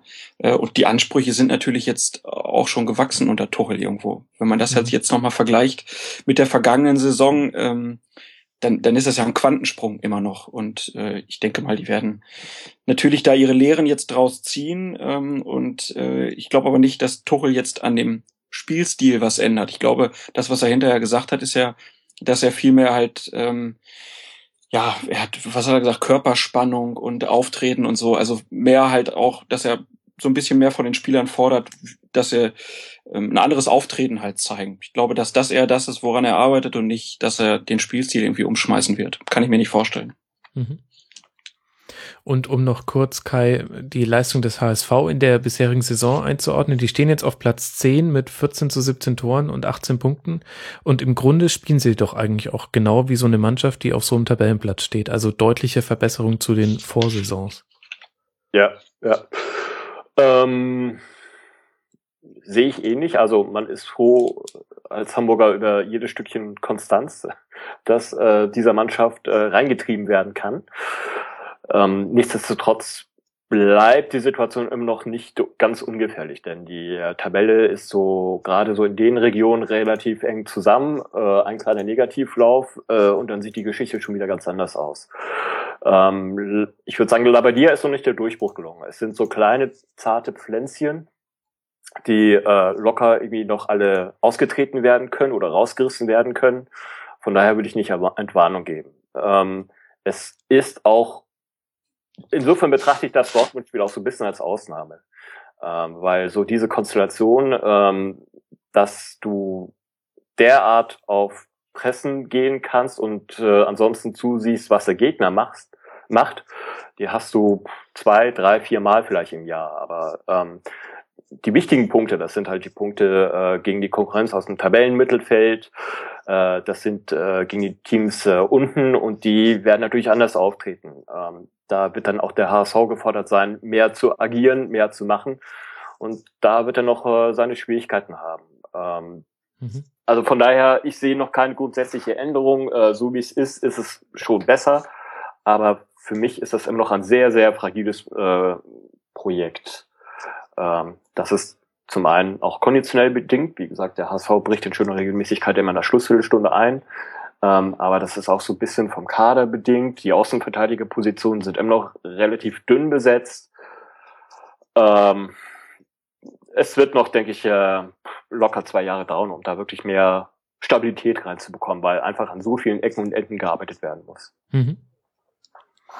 Gut, aber in der Retrospektive ist das ja trotzdem gerade eine Saison zum auf die Liege legen und entspannen für HSV-Fans. Ähm, Vielleicht ist man auch wirklich in vier Spielen schlauer, denn die nächsten Gegner sind mit Ausnahme vom VfL Wolfsburg tatsächlich diejenigen, gegen die auch der HSV mal den Ball hat und es dann ein bisschen anderes Spielen erfordert. Unter anderem jetzt gegen Werder, dann gegen Mainz, dann eben besagtes Auswärtsspiel in Wolfsburg und zu Hause gegen Augsburg. Danach kann man, glaube ich, wahrscheinlich ganz gut einen Cut machen und mal Zwischenbilanz ziehen. Sind ja dann auch die Hälfte der Spiele rum, fällt mir drauf. Und vielleicht tun wir das sogar in dieser Stelle im Rasenfunk. Lasst euch überraschen. Ja, sehr gut. Naja. So, damit haben wir jetzt über die Bayern gesprochen, über Dortmund gesprochen und auf Platz drei wartet der VfL Wolfsburg, der ein Team zu Gast hatte, das immer mehr in den Abstiegskampf mit reinrutscht, nämlich Werder Bremen 6 zu 0. Ging es für Wolfsburg aus? Und jetzt frage ich dich, Klaas, was kann man aus diesem Spiel mitnehmen? Ja, Bremen ist ein Abstiegskandidat. Äh, wenn man das vorher noch nicht so gesehen hat. Ich glaube, nach dem Spiel muss man es so sehen, weil die sind ja komplett auseinandergefallen und Wolfsburg ist ein Team für die Champions League Plätze. Ne? Die werden auch die Dortmunder wahrscheinlich nochmal angreifen. Ähm, also Bremen ist irgendwie so ein bisschen, das hat, das hat einen so erinnert an die letzte Saison, ne? Da, be bevor Skripnik kam, da hat man ja auch schon so gedacht, boah, die Bremer, also da, das läuft ja gar nicht mehr und ähm, es, es zeigt sich jetzt halt immer mehr, dass so die, die Abgänge von Di Santo und Selke, die kann man nicht kompensieren bisher. Ne, klar, Johansen ist verletzt, Pizarro, da ist die naive Euphorie vom Anfang jetzt auch vorbei und Uja äh, wirkt halt oft auch irgendwie ein bisschen überfordert oder auch allein. Ähm, ich habe mich bei den Bremern auch gefragt, die spielen viele lange Bälle immer mal wieder, äh, haben aber eigentlich so gar nicht so richtig jemanden, der die verarbeiten kann. Also was mit Di Santo letztes Jahr noch geklappt hat, das klappt jetzt halt nicht mehr so gut. Und wie man sich dann die Tore gefangen hat, ähm, ja, das, das hat mich an andere äh, Fußballklassen erinnert irgendwo. Mhm. Das war vor allen Dingen halt immer wieder die gleiche Blaupause genau. äh, von außen irgendwie rein, vorzugsweise hoch rein.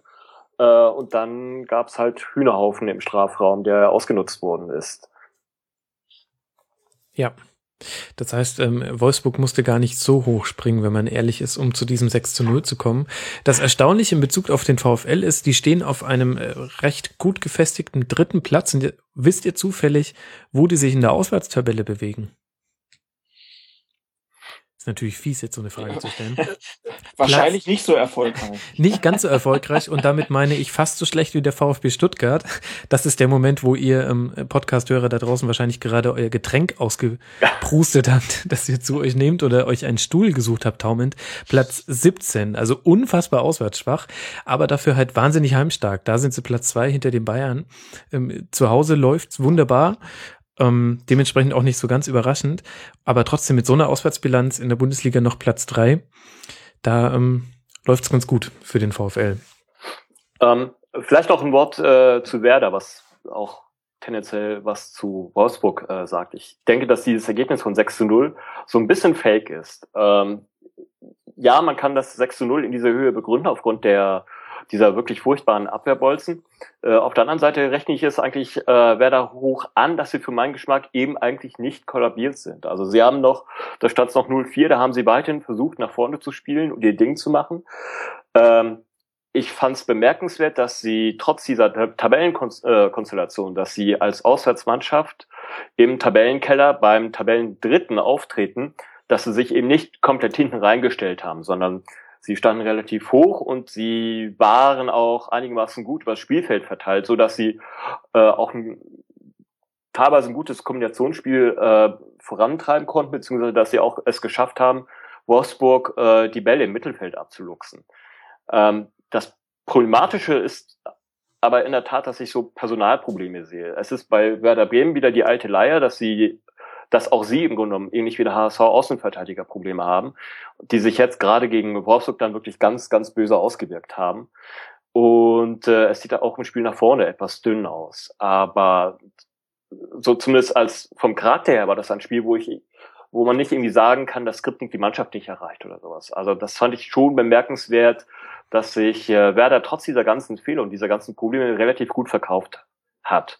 Umgekehrt heißt das eigentlich für mich bei Wolfsburg auch wiederum, dass dieses 6 zu 0 jetzt nicht eine pure Machtdemonstration äh, der Niedersachsen war, sondern ja, es waren halt diverse Geschenke, die da äh, von Werder angepackt wurden und die Wolfsburg gerne angenommen hat. Äh, so richtig geflasht hat mich jetzt das äh, Wolfsburger Spiel eigentlich nicht. Äh, sie haben sie sind sehr gut über die Außen gekommen, aber das war es dann grosso modo auch so, äh, auch schon. Also ich bin mir nicht sicher, inwieweit die wirklich äh, über die ganze Saison derart konstant dann auch wirklich noch als Tabellendritter auftreten können. Also ich fand ihre Leistung nicht wirklich makellos. Mhm. Also aus deiner Sicht das schwächste 6-0 aller Zeiten. äh, ich, also ich meine, Thomas Eichin hat nach dem Spiel gesagt, dass er sich beim VfL Wolfsburg gedankt, ähm, dass sie die Bremer nicht zweistellig nach Hause geschickt haben. Äh, also das, das war, da war ja auch noch viel mehr drin. Ich meine, die Statistiken sind irgendwie 21 zu 9 Torschüsse, davon 12 zu 2 aus Tor. 21 zu 4 Flanken, dann 60, 40 bei den Zweikämpfen, 65 zu 35 Prozent Ballbesitz. Also ich habe von Bremen wirklich also ganz wenig gesehen. Also ich fand ich, sie, wie, wie, gesagt, ich fand sie, ich fand sie nicht so schwach, äh, wie es das 6 zu 0 äh, hergibt. Wirklich abgesehen von dieser Problematik, dass sie wirklich dieses eine große Einfallstor hatten, was über die Außen kam. Äh, umgekehrt äh, muss ich sagen, dass zum Beispiel für meinen Geschmack hat Wolfsburg eigentlich im Mittelfeld äh, relativ wenig Dominanz gehabt. Mhm. Aber dafür halt konnten sie es sich leisten, ähm, wahnsinnig weit aufzuschieben. Also wie oft man Dante in der Bremer Hälfte gesehen hat und ähm, der hat jetzt auch mal wirklich wieder ein gutes Spiel gemacht. Ähm, auch Kruse und Schirle eigentlich mit einer guten Partie. Die Wahrheit liegt wahrscheinlich in der Mitte. Selbst Schürle. Habe ich das gerade so gesagt? Es hörte sich so an. Nee, ich habe es, glaube ich, nur so gedacht. Ja, ja, ja, äh, dass er nicht in der Form seines Lebens ist, das kann man schon sagen, ohne ihm wahnsinnig Unrecht zu tun.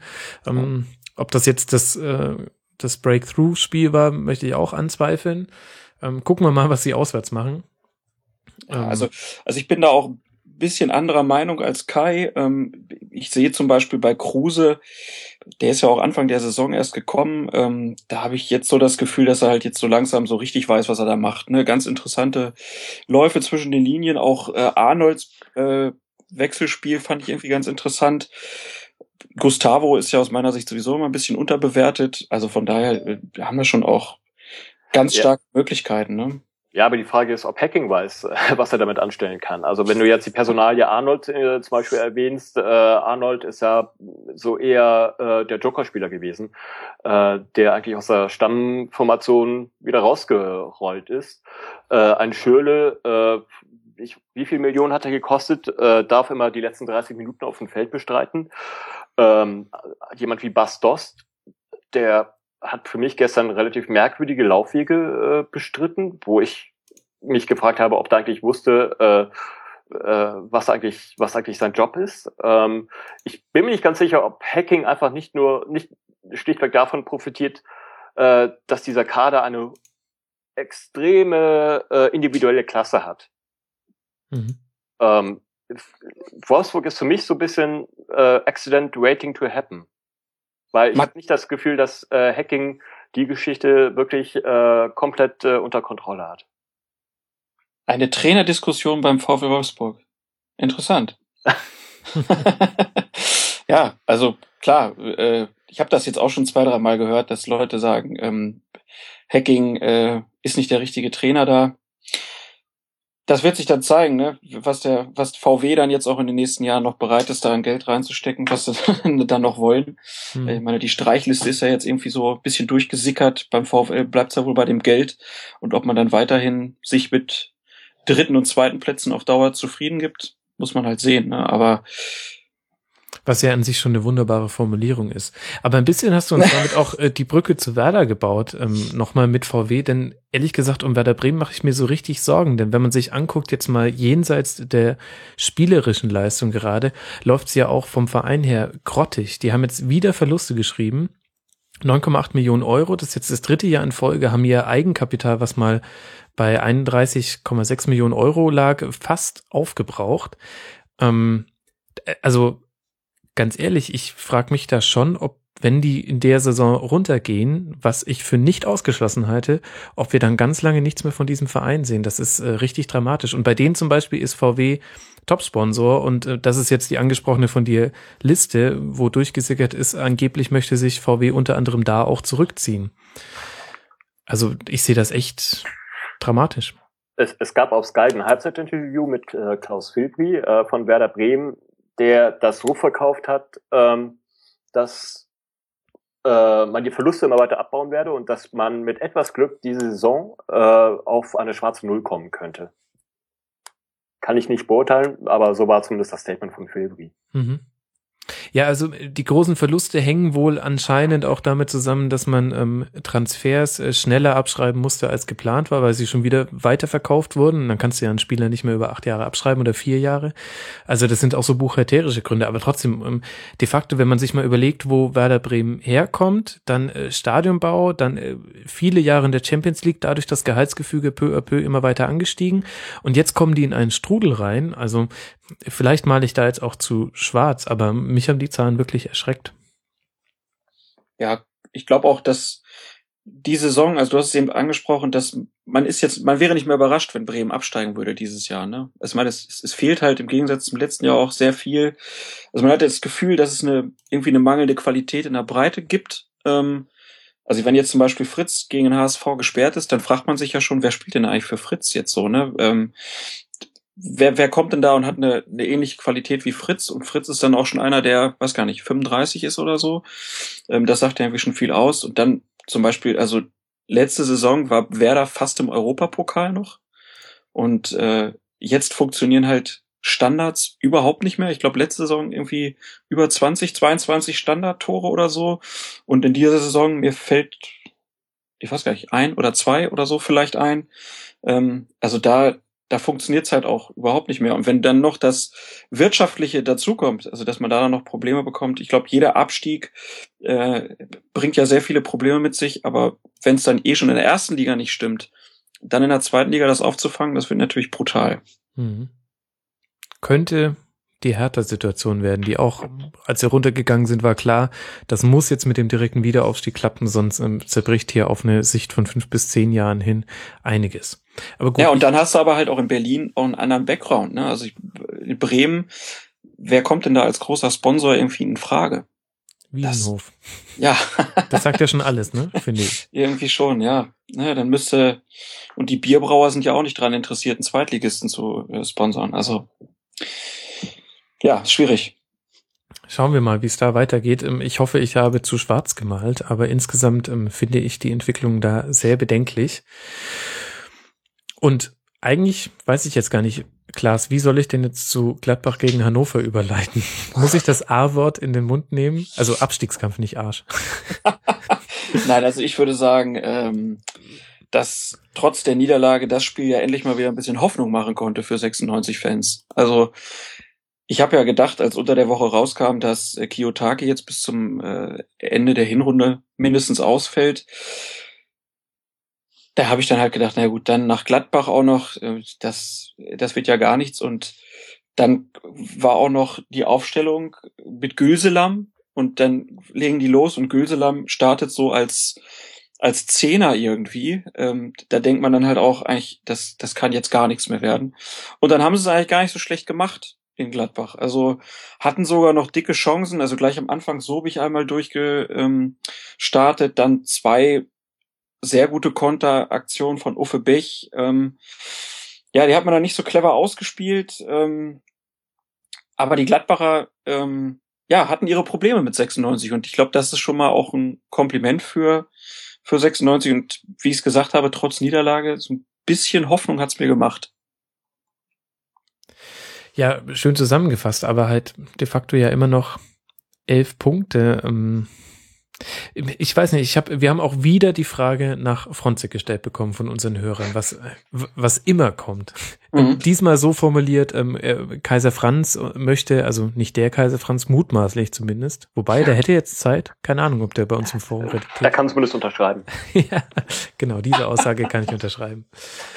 Also äh, Kaiser Franz, äh, unser Hörer, möchte eine Prognose erhalten, ob man mit der Entlassung von Fronzek noch ähm, vor, rechnen kann, bevor er sein Weihnachtsgeld erhält oder mit seiner Abfindung. Und das ist ja so ganz typisch. Das zieht sich jetzt so durch die, im Prinzip durch die komplette Saison schon, diese große Überschrift, wann geht Fronzek?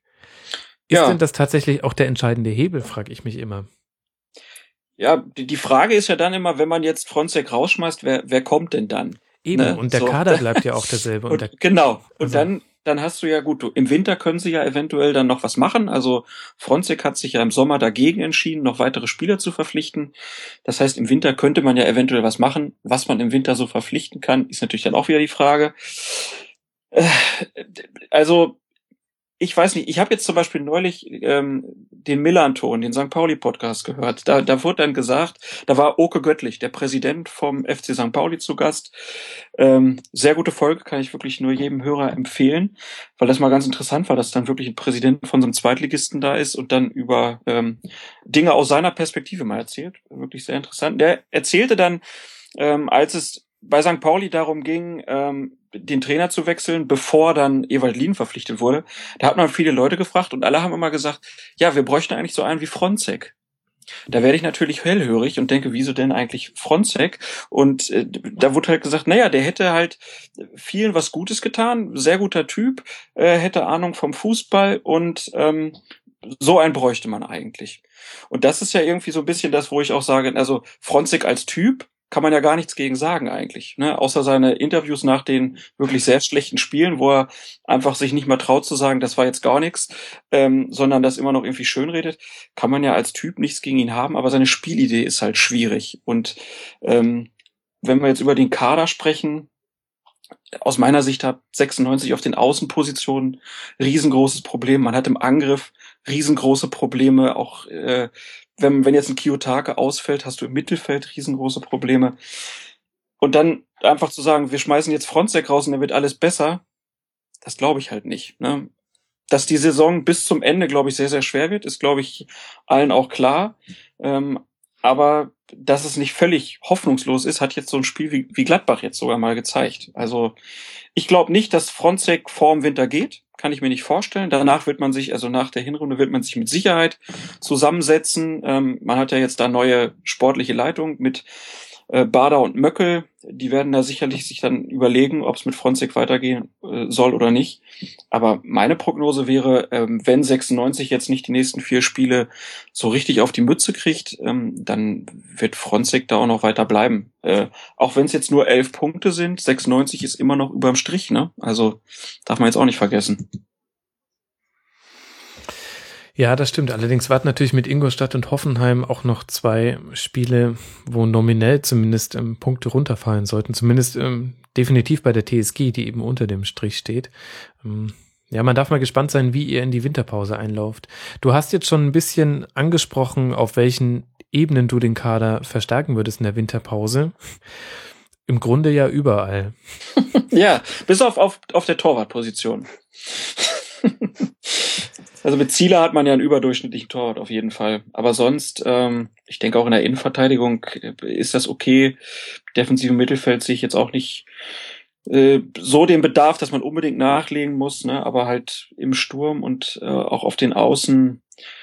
Ähm, ich meine, man hat da ja versucht, ne? Uffe Becht, U21-Nationalspieler aus Dänemark, spielt dann erst nicht, ähm, ist dann angeblich verletzt, wird irgendwo noch äh, gefunden, weil er getrunken hat, wird suspendiert, spielt jetzt auf einmal wieder und hat dann auch Riesenchancen gegen Gladbach. Also vielleicht ist er ja gar nicht so schlecht. Dann hast du zwei Leute aus Freiburg geholt, ähm, mit Sorg und Klaus, wo ich einen Sorg jetzt auch nicht abschreiben würde, aber es hat halt auch Gründe, dass Freiburg letzte Saison abgestiegen ist. Ähm, bei Klaus ist das ähnlich. Also da ist auf jeden Fall noch Potenzial, also dass man halt den, den Kader da bestimmt auf, auf den Außenpositionen auf jeden Fall verstärken könnte. Auch ein Sakai hinten ist Albonos, das sind halt Jungs, die aus meiner Sicht große Probleme haben, in der Bundesliga ordentlich mitzuhalten. Und im Sturm natürlich, ne? Also, wer soll denn die Hütten machen? Also du sagst es, der, da sind sehr, sehr viele Baustellen eigentlich. Ähm, und ähm, ja, das ist die große Frage, wen man denn überhaupt bekommt und wo man dann halt äh, die, die wichtigste Baustelle sieht. Es gibt sehr viele. Ja, Wahnsinn. Also äh, der Wunschzettel an den Weihnachtsmann, der muss schon auf einer Klopapierrolle notiert werden. so lang war der jetzt. Ähm, generell auf den Spielstil bezogen hat unser Hörer Achim unter mitmachen.rasen.de was, wie ich finde, interessantes geschrieben. Er schreibt, das Spiel gegen Gladbach war das bisher ansehnlichste Spiel der hannoverschen äh, Saison. Aber das ist halt das Blöde an diesem gegen den Ball spielen. Gegen die Guten verlierst du gut, gegen die Schlechten verlierst du schlecht oder schießt mit der Hand ein Tor. Gott, ist das eine bittere, aber zutreffende Zusammenfassung. Ja, also ist halt so, ne? Also die die Problematik war dann ja auch, dass die Gladbacher 96 dann irgendwann halt zu sehr langen Bällen immer gezwungen hat. Ähm, da wurde es halt auch schwieriger, irgendwie strukturiert nach vorne zu spielen. Ähm, und ja, also die Spielidee ist halt oft auch nicht so zu sehen gewesen. Ne? Also dass jetzt mal gegen Gladbach 96 gut in den Zweikämpfen war ähm, und auch der Spielaufbau der Gladbacher irgendwie unterbrochen wurde, das war sehr sehr positiv, hat man in dieser Saison aber halt leider auch sehr, sehr selten gesehen. Ne? Viele lange Bälle, viel wurde immer Kiyotake gesucht, der aus meiner Sicht überdurchschnittlich spielt in dieser Saison, das wirklich sehr gut gemacht hat und 96 bisher davor bewahrt, dass man noch tiefer unten drin steht. Aber ja, man hat, man hat sehr, sehr große Probleme. Mhm. Auf allen Ebenen. Jetzt haben wir noch mit Kai jemanden dabei, der sich äh, mit dir verscherzen kann, weil er dir keine weiteren Fragen stellen muss. Wo siehst du denn Hannover einlaufen, Kai? Ähm, ja, ich habe so ein bisschen beim HSV äh, angedeutet. Ähm, ich sehe so dieses Tabellenmittelfeld, was so bei Platz 8 beginnt. Das, denke ich, wird sich ziemlich nahtlos bis äh, Platz 18 runterziehen. Und ich glaube, dass ähm, das genauso wie letztes Jahr wieder eine Saison sein wird, ähm, auf die gesamte Bundesliga bezogen, wo es eigentlich relativ wurscht sein wird, was man bis zum 28. Spieltag äh, spielt, weil alle so eng beieinander äh, sind, dass die eigentlichen Entscheidungen erst äh, wirklich äh, in der Schlussphase in den letzten vier, sechs oder acht Spieltagen fallen werden. Ähm, insofern äh, finde ich es auch problematisch, äh, jetzt schon die ganz großen Grundtendenzen äh, für diese Mannschaften dort unten äh, zu entwerfen, weil das, was sie alle gemein haben, äh, sie sind nicht stabil, sie sind nicht konstant, äh, sie sind nicht konstant schlecht und sie sind nicht konstant gut. Ähm, daran gemessen hat Hannover eigentlich äh, gestern recht gut gespielt. Sie haben gezeigt, was sie können. Sie haben Gladbach vor ernste Probleme gestellt, zumindest eine Halbzeit lang, in der zweiten Halbzeit. Äh, und das Ding hätte auch ebenso gut 2-2 ausgehen können oder hätte auch ebenso gut äh, sogar ein Sieg für Hannover werden können. Es gab diese Chancen. Äh, richtig ist, dass äh, Zieler sehr gut gehalten hat, aber richtig ist, dass auch Sommer äh, eine sehr gute Leistung bot und äh, bieten musste, äh, damit das Ding so ausgehen, ausging, wie es dann ausgegangen ist. Hannover hatte letztendlich äh, gestern vor allen Dingen ein Problem gehabt und das war äh, der Spieler namens äh, Traoré, der die ganze Seite von Hannover äh, wund gespielt hat, äh, insbesondere Albonos.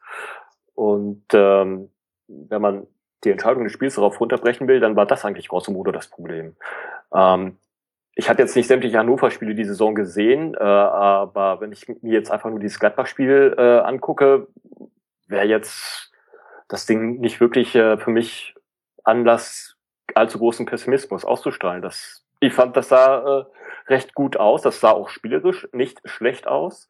Äh, vor allen Dingen, wenn ich noch diverse andere Spiele gegenhalte, äh, die es sonst noch an diesem Spieltag gab. Mhm. Jetzt hast du, Klaas, schon angesprochen, dass ihr ja auch eine Veränderung auf der Sportdirektorebene habt. Mit Martin Bader habt ihr da jemanden vom 1. FC Nürnberg verpflichtet. Was erhoffst du dich, dir von ihm und wie wurde denn seine Verpflichtung überhaupt aufgenommen in der Fanszene? Also ich hatte das Gefühl, dass es so ein bisschen gespalten war. Also dass man auf der einen Seite froh war, dass ähm, dieses Kapitel Duffner beendet wurde. Dufner hatte ja man sehr schweren Stand in Hannover. Dann die zweite Entscheidung, dass man sich jetzt halt neben Bader noch einen zweiten Mann holt, dass die eigentlich auch positiv äh, gesehen wurde. Es gab ja dann von Präsident Kind auch die Aussage, dass er sich jetzt aus dem Sportlichen komplett zurückhalten würde. Da, da, da sind alle in Hannover sehr gespannt, wie lange das hält.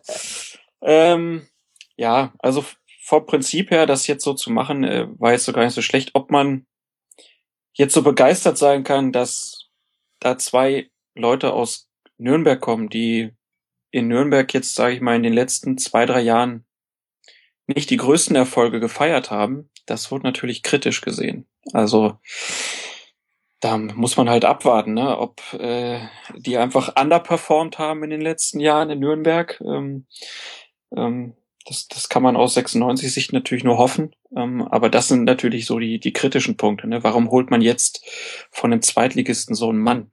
Mhm. Aber da gab es ja wohl schon länger eine Verbindung zwischen äh, Kind und Bader, so wird zumindest geschrieben.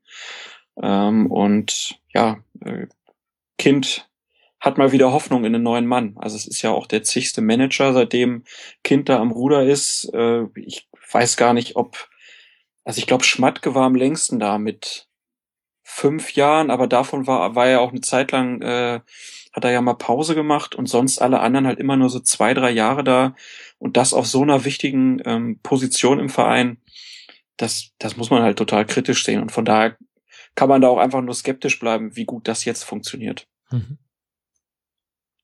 Und wie ist gerade so das Stimmungsparameter der Fans bezüglich Martin Kind? Ich meine, wir haben ja hinter Hannover liegt ja eine Saison mit einem beispiellosen Stimmungsboykott. Mhm. Ja, also ich glaube, es sind alle froh, dass es diesen Stimmungsboykott erstmal nicht mehr gibt.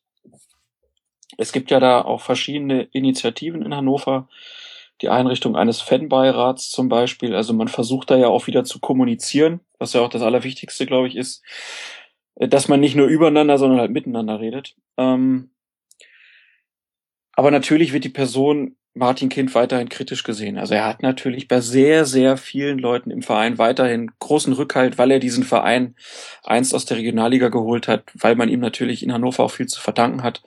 Aber auf der anderen Seite hat er halt auch äh, gerade mit den Fans sich auf allen Ebenen immer wieder verscherzt. Ähm, sportlich kann man ihm sicherlich auch den einen oder anderen Vorwurf machen, ähm, also mit den Verpflichtungen von Managern und auch äh, Trainern. Ähm, also von daher, ich, ich würde ich würd jetzt keine Prognose wagen, ob das jetzt 50-50 ist oder 60-40 oder so, aber Martin Kind hat auf jeden Fall, wird nicht von allen geliebt, um es mal so zu formulieren. Ich fand es äh, durchaus bemerkenswert. Es hat ja am Samstag Vorfälle gegeben bei der Anreise von Hannover 96-Fans äh, nach Gladbach. Mhm. Was ich bemerkenswert fand, ist, dass es heute eine offizielle Pressemitteilung gab äh, von Seiten Hannover 96, äh, in der versucht worden ist, durch Stellungnahme unter anderem der, des Fanbeauftragten, glaube ich, ähm, äh, ja, die, die Vorfälle zu schildern. Was ich halt bemerkenswert fand, ist, äh, dass es im Grunde genommen eine proaktive Bemühung von Seiten des Vereins war, ähm, die Vorfälle, die dort passiert sind, zu erklären oder die, die Sichtweise der Hannover-Fans ähm, zu kommunizieren. Das habe ich irgendwie schon als äh, Zeichen dann auch äh, verstanden, dass ja, das Verhältnis zwischen äh, dem Verein und den Fans sich inzwischen gebessert hat. Auf jeden Fall. Also ich wurde auch heute, es gibt ähm, in Hannover die Fanhilfe, das ist so ein äh, ja, da sind Rechtsanwälte zum Beispiel organisiert und helfen Fans, wenn die irgendwie Probleme haben mit Polizei oder was auch immer, ähm, dann kann man sich an die wenden und die haben halt halt auch eine Meldung zu diesen Vorfällen da äh, herausgegeben. Da gibt's ja dann die Meldung von der Polizei, die sagen, naja, die 96-Fans, die hätten da die Notbremse gezogen und hätten da randaliert. Und dann gab's halt aber auch andere Aussagen, die gesagt haben, naja, äh, die 96-Anfahrt war eigentlich ganz ruhig und dann wurden, wurde dieser Zug halt irgendwie von Gladbachern angegriffen. Ich kann das jetzt schwer bewerten, weil ich war nicht dabei und ich habe auch mit keinem gesprochen, der jetzt da in diesem Zug saß. Ähm, aber wie Kai schon sagt, also dass man halt nicht einfach nur sagt, wir vertrauen jetzt darauf, was die Polizei da meldet, sondern wir reden jetzt auch mal mit unseren Fans und gucken mal, was da aus ihrer Sicht passiert ist. Ähm, das ist auf jeden Fall ein positives Signal, dass man halt auf den Ebenen jetzt auch enger miteinander redet äh, und nicht einfach sich wieder vor die Kameras stellt und die Fans als Arschlöcher beschimpft, sondern erstmal nachhört, was ist da eigentlich aus eurer Sicht passiert Und ich denke, da wird es ja in den nächsten Tagen und Wochen dann auf jeden Fall noch Meldung zu geben, was denn da wirklich abgelaufen ist. Aber ist auf jeden Fall, ich meine, da hätten wir jetzt vorhin bei dem Schalke-Spiel auch kurz drüber reden können. Ne? Also, dass sowas überhaupt jetzt in der Woche nach Paris äh, passiert, das ist natürlich auch so kreuzdämlich, weil alle Hardliner im Umfeld vom äh, vom Fußball werden jetzt wieder sagen, so, wir müssen noch rigider werden und noch härter mit Fans umgehen. Ähm, also, ja, kann man nur sagen, sau, sau dämlich. Ja, aber nicht nur saudämlich. Also ich wollte darüber eigentlich am Ende der Sendung noch mit euch okay. sprechen, aber ich lasse es gerne jetzt mit reinnehmen. Ähm, ich finde das nicht dämlich, ich finde das ähm, also eigentlich unfassbar. Ich finde das auch unfassbar dreist. Ähm, also wenn man, wenn man sich jetzt jetzt jenseits von, wie es dann tatsächlich zu den einzelnen Vorfällen kam, aber auf dem Papier hast du halt einfach in Gelsenkirchen fast 200 Festnahmen.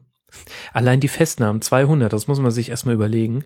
Ähm, dann hat, hat man eben die Vorfälle gehabt äh, von Hannover-Fans auf dem Weg nach Gladbach egal wie es passiert ist, ist äh, in dem Fall leider tatsächlich in der Außendarstellung auch erstmal egal. Werder-Fans haben in ihrem äh, Fanzug nach Wolfsburg für zerbrochene Scheiben gesorgt. In der dritten Liga haben Magdeburger Fans das ähm, Spielfeld ähm, gestürmt und der, der kleinste Vorfall in Anführungszeichen waren noch irgendwelche Dynamo Dresden-Fans, die beim Auswärtsspiel bei Aue, zumindest ähm, war das so mein Eindruck vom Video her, dass es die aus dem Dresden-Block kamen, die Schweigeminute mit Merkel rausrufen gestört haben. Aber das nach diesem Wochenende, das ist doch nicht einfach nur dämlich, das ist ehrlich gesagt, finde ich, eine Frechheit von diesen Fans gegenüber allen anderen. Ja, auf jeden Fall. Also, ich glaube, da kann man auch noch viel drastischere Wörter für finden. Ähm, aber ja. Ich muss, ich muss sagen, ich habe da wirklich langsam ein Problem mit, denn das ist auch gesamtgesellschaftlich, finde ich, so, dass ähm, durch die sozialen Medien und durch das aktuelle ähm, Hype, also dass einfach alles gleich zu einem Hype wird heutzutage, wird es halt sehr einfach für Minderheiten, sich als Mehrheiten darzustellen. Und genau das tun aber diese Minderheiten. Und wenn ich lese, wie sich dann ähm, zum Beispiel die Schickeria bei Facebook ähm, über diesen Vorfall bei Schalke äußert, von wegen man hätte mal Hallo sagen wollen bei den äh, Freunden in äh, äh, Königsblau und äh, Schwarz-Rot, und ich zitiere hier, und ähm, dann aber ähm, wäre man in der Unterzahl gewesen, hätte den Rückzug antreten müssen. Und dann regen sie sich noch drüber auf, dass sie eingekesselt werden von der Polizei und das Spiel nicht mehr besuchen dürfen. Und dieser ganze Eintrag endet mit ähm, Fußballfans sind keine Verbrecher. Also da fehlen mir wirklich die Worte. Und ich finde es da auch, ähm, ich weiß, dass die, also man lehnt sich ja immer weit aus dem Fenster, wenn man über so Fan-Themen redet. Und vermutlich werde auch ich jetzt dafür wieder Kritik bekommen. Aber das Problem, was ich damit habe, ist, wenn jetzt einfach dann jemand wieder sagt, ja, aber das waren ja nicht der Club Nummer 12, die Dachorganisation der Fanclubs, oder es war vielleicht auch gar nicht die offizielle Schickeria Facebook-Seite. Das ist vollkommen egal. Ich finde das Schlimme, dass die diese eigentlich wichtigen Fanthemen instrumentalisieren. Und im Grunde finde ich, dass es, wenn solche Deppen, ähm, Fußballfans sind keine Verbrecher und gegen alle Stadionverbote unter ihre Einträge schreiben, dann darf man das eigentlich nicht mehr im Stadion mitskandieren. Das ist als, um das jetzt mal zu überspitzen, als würde ich einen Hashtag verwenden, der irgendwann von der Pegida gekapert wird, dann verwende ich den ja auch nicht weiter, weil ich nicht mit diesen Deppen genannt werden möchte. Und ich finde das echt langsam ein Problem. Also wenn nach so einem krassen Vorfällen sowas passiert in der Bundesliga und ähm, nicht nur jetzt, weil es taktisch doof war und jetzt eben die, die Hardliner wie Wendt und Co. kommen, ich finde das einfach eine bodenlose Frechheit allen Normaldenkenden gegenüber. Und gleichzeitig drängen die sich so in den Vordergrund. Ich meine, allein hier habe ich jetzt schon drei Minuten über diese Deppen geredet, obwohl es ja irgendwie, ach, egal. Ich glaube, ich kann es nicht mal mehr zu einem guten Ende bringen, außer, außer ihr bringt es noch irgendwie auf den Punkt. Ja, die Frage ist ja immer, wie begegnet man dem Ganzen, ne? Also, wie, wie kann man adäquat auf diese Sache reagieren, um halt auch ordentliche Zeichen zu setzen? Äh, und deswegen habe ich ja vorhin auch dämlich so benutzt, weil man damit, glaube ich, halt auch Leute, die ja eigentlich mit bestimmten Fangruppen ähm, nicht so negativ vorher äh, gedanklich umgegangen sind, äh, die bringt man ja auch gegen sich auf. Ne? Das, das war eigentlich nur, warum ich sagte, mhm. dass das dämlich ist. Dass das Deppen sind, da brauchen wir auch gar nicht drüber reden. Also wer irgendwen anders angreift oder mit Steinen beschmeißt, äh, das ist halt einfach ein Volldepp. Ähm, da brauchen wir auch nicht drüber reden. Aber wie, wie kann der Fußball damit umgehen? Ich glaube, dass wir in Deutschland äh, immer noch ein großes Problem haben, dass die Fanarbeit von den Vereinen nicht ausreichend unterstützt wird. Also, ähm, dass es da einfach ganz, ganz viele Defizite gibt. Also ich glaube, dass die Fußballvereine, das sind ja alles Multimillionen Euro Unternehmen, ähm, die, die müssten sich um diese Sachen noch besser kümmern, ähm, müssten da professioneller mit umgehen. Es gibt da Projekte an Universitäten, ähm, es gibt da Leute, Konfliktforscher, alles Mögliche, die sich damit auskennen. Man müsste mit denen halt noch enger zusammenarbeiten, um dann halt die Kräfte in den Kurven zu stärken, die nicht so einen Scheiß machen. Damit da halt auch klar ist, irgendwie in den Kurven, bestimmte Sachen gehen halt einfach gar nicht.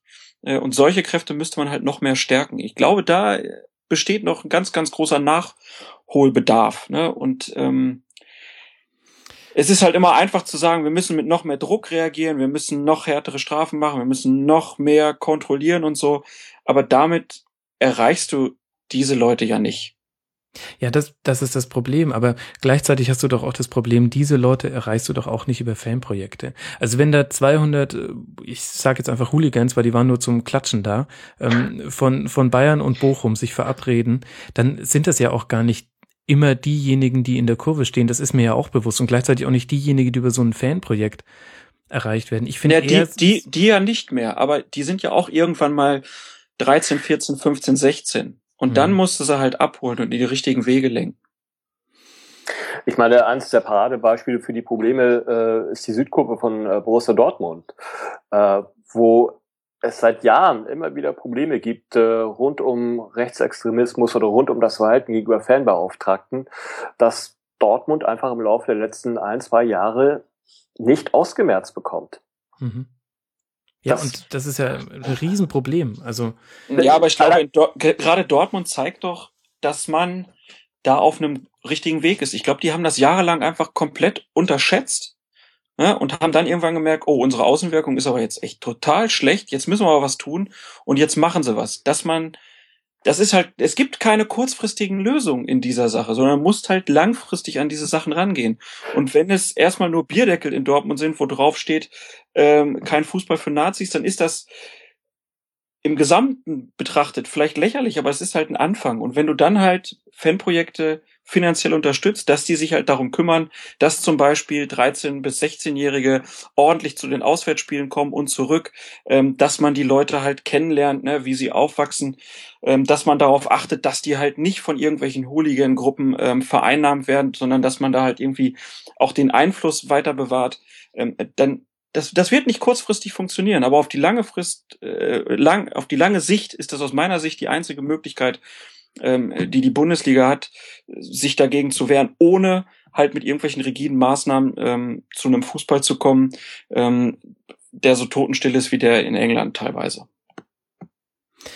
Ja, und also ich gebe dir schon recht, das ist natürlich die langfristige Lösung, aber für mich stellt sich auch ehrlich gesagt nicht nur im Fußball die Frage, langsam äh, will ich es noch tolerieren, wie diese Minderheiten rumblöken und äh, dass dem nichts entgegengesetzt wird. Also egal, ob das jetzt irgendwie 8000 äh, Pegidisten in Dresden sind, die so tun, als wären sie das Volk, oder ob das jetzt, also ich will das jetzt nicht eins zu eins gleichsetzen, bevor dieser ähm, Vorwurf kommt, aber von der Dynamik her ist es dasselbe, wenn 200 Vollidioten, ähm, einfach nur weil sie lauter brüllen und die krasseren Aktionen bringen, sich so hinstellen, als wären sie die Masse. Und ich frage mich langsam, also ich will eigentlich, ich möchte einfach nicht in einem Land leben, in dem irgendwie, keine Ahnung, ah, jetzt setze ich es doch gleich, aber in dem Flüchtlingsunterkünfte angezündet werden und so ein krasse Scheiße passiert und die Mehrheit schweigt dazu. Und in einem kleinen Teilbereich erleben wir das jetzt auch im Fußball, wenn nach dem einem der krassesten Wochenenden und äh,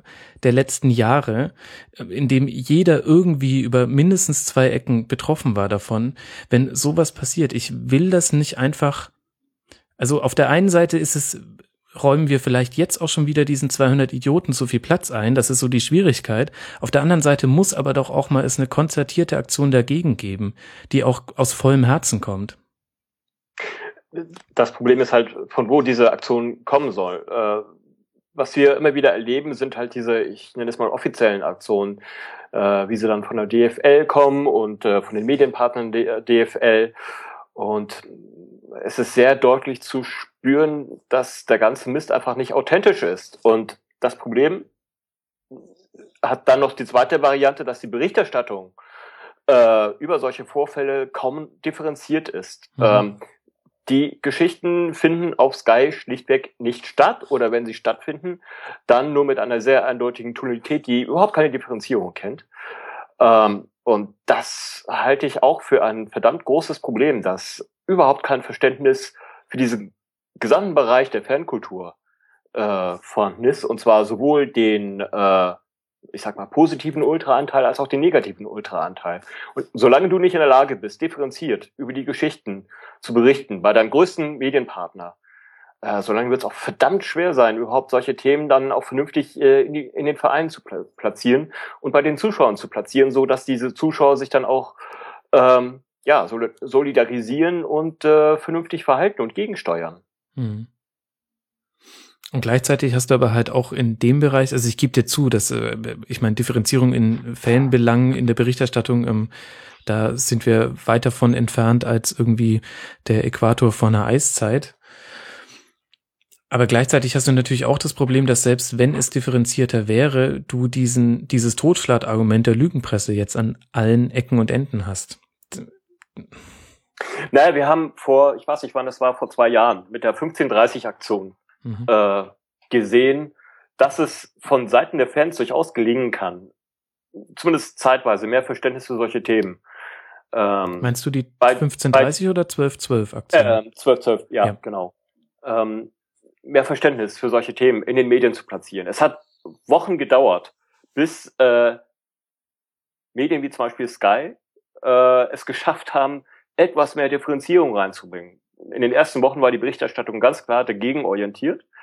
Ähm, erst nach und nach ist immer stärker, sind immer äh, stärker auch differenzierte äh, Ansagen und Argumente durchgesickert. Und im Laufe von, sagen wir mal, zwei Monaten ist es dann wirklich gelungen, dass man einigermaßen sauber, äh, saubere Diskussionen über das Thema dann auch im Fernsehen führen konnte. Aber es hat gleichzeitig deutlich gemacht, was für ein verdammt dickes Brett äh, es ist, dann auch äh, in Massenmedien solche Themen wirklich sauber zu platzieren.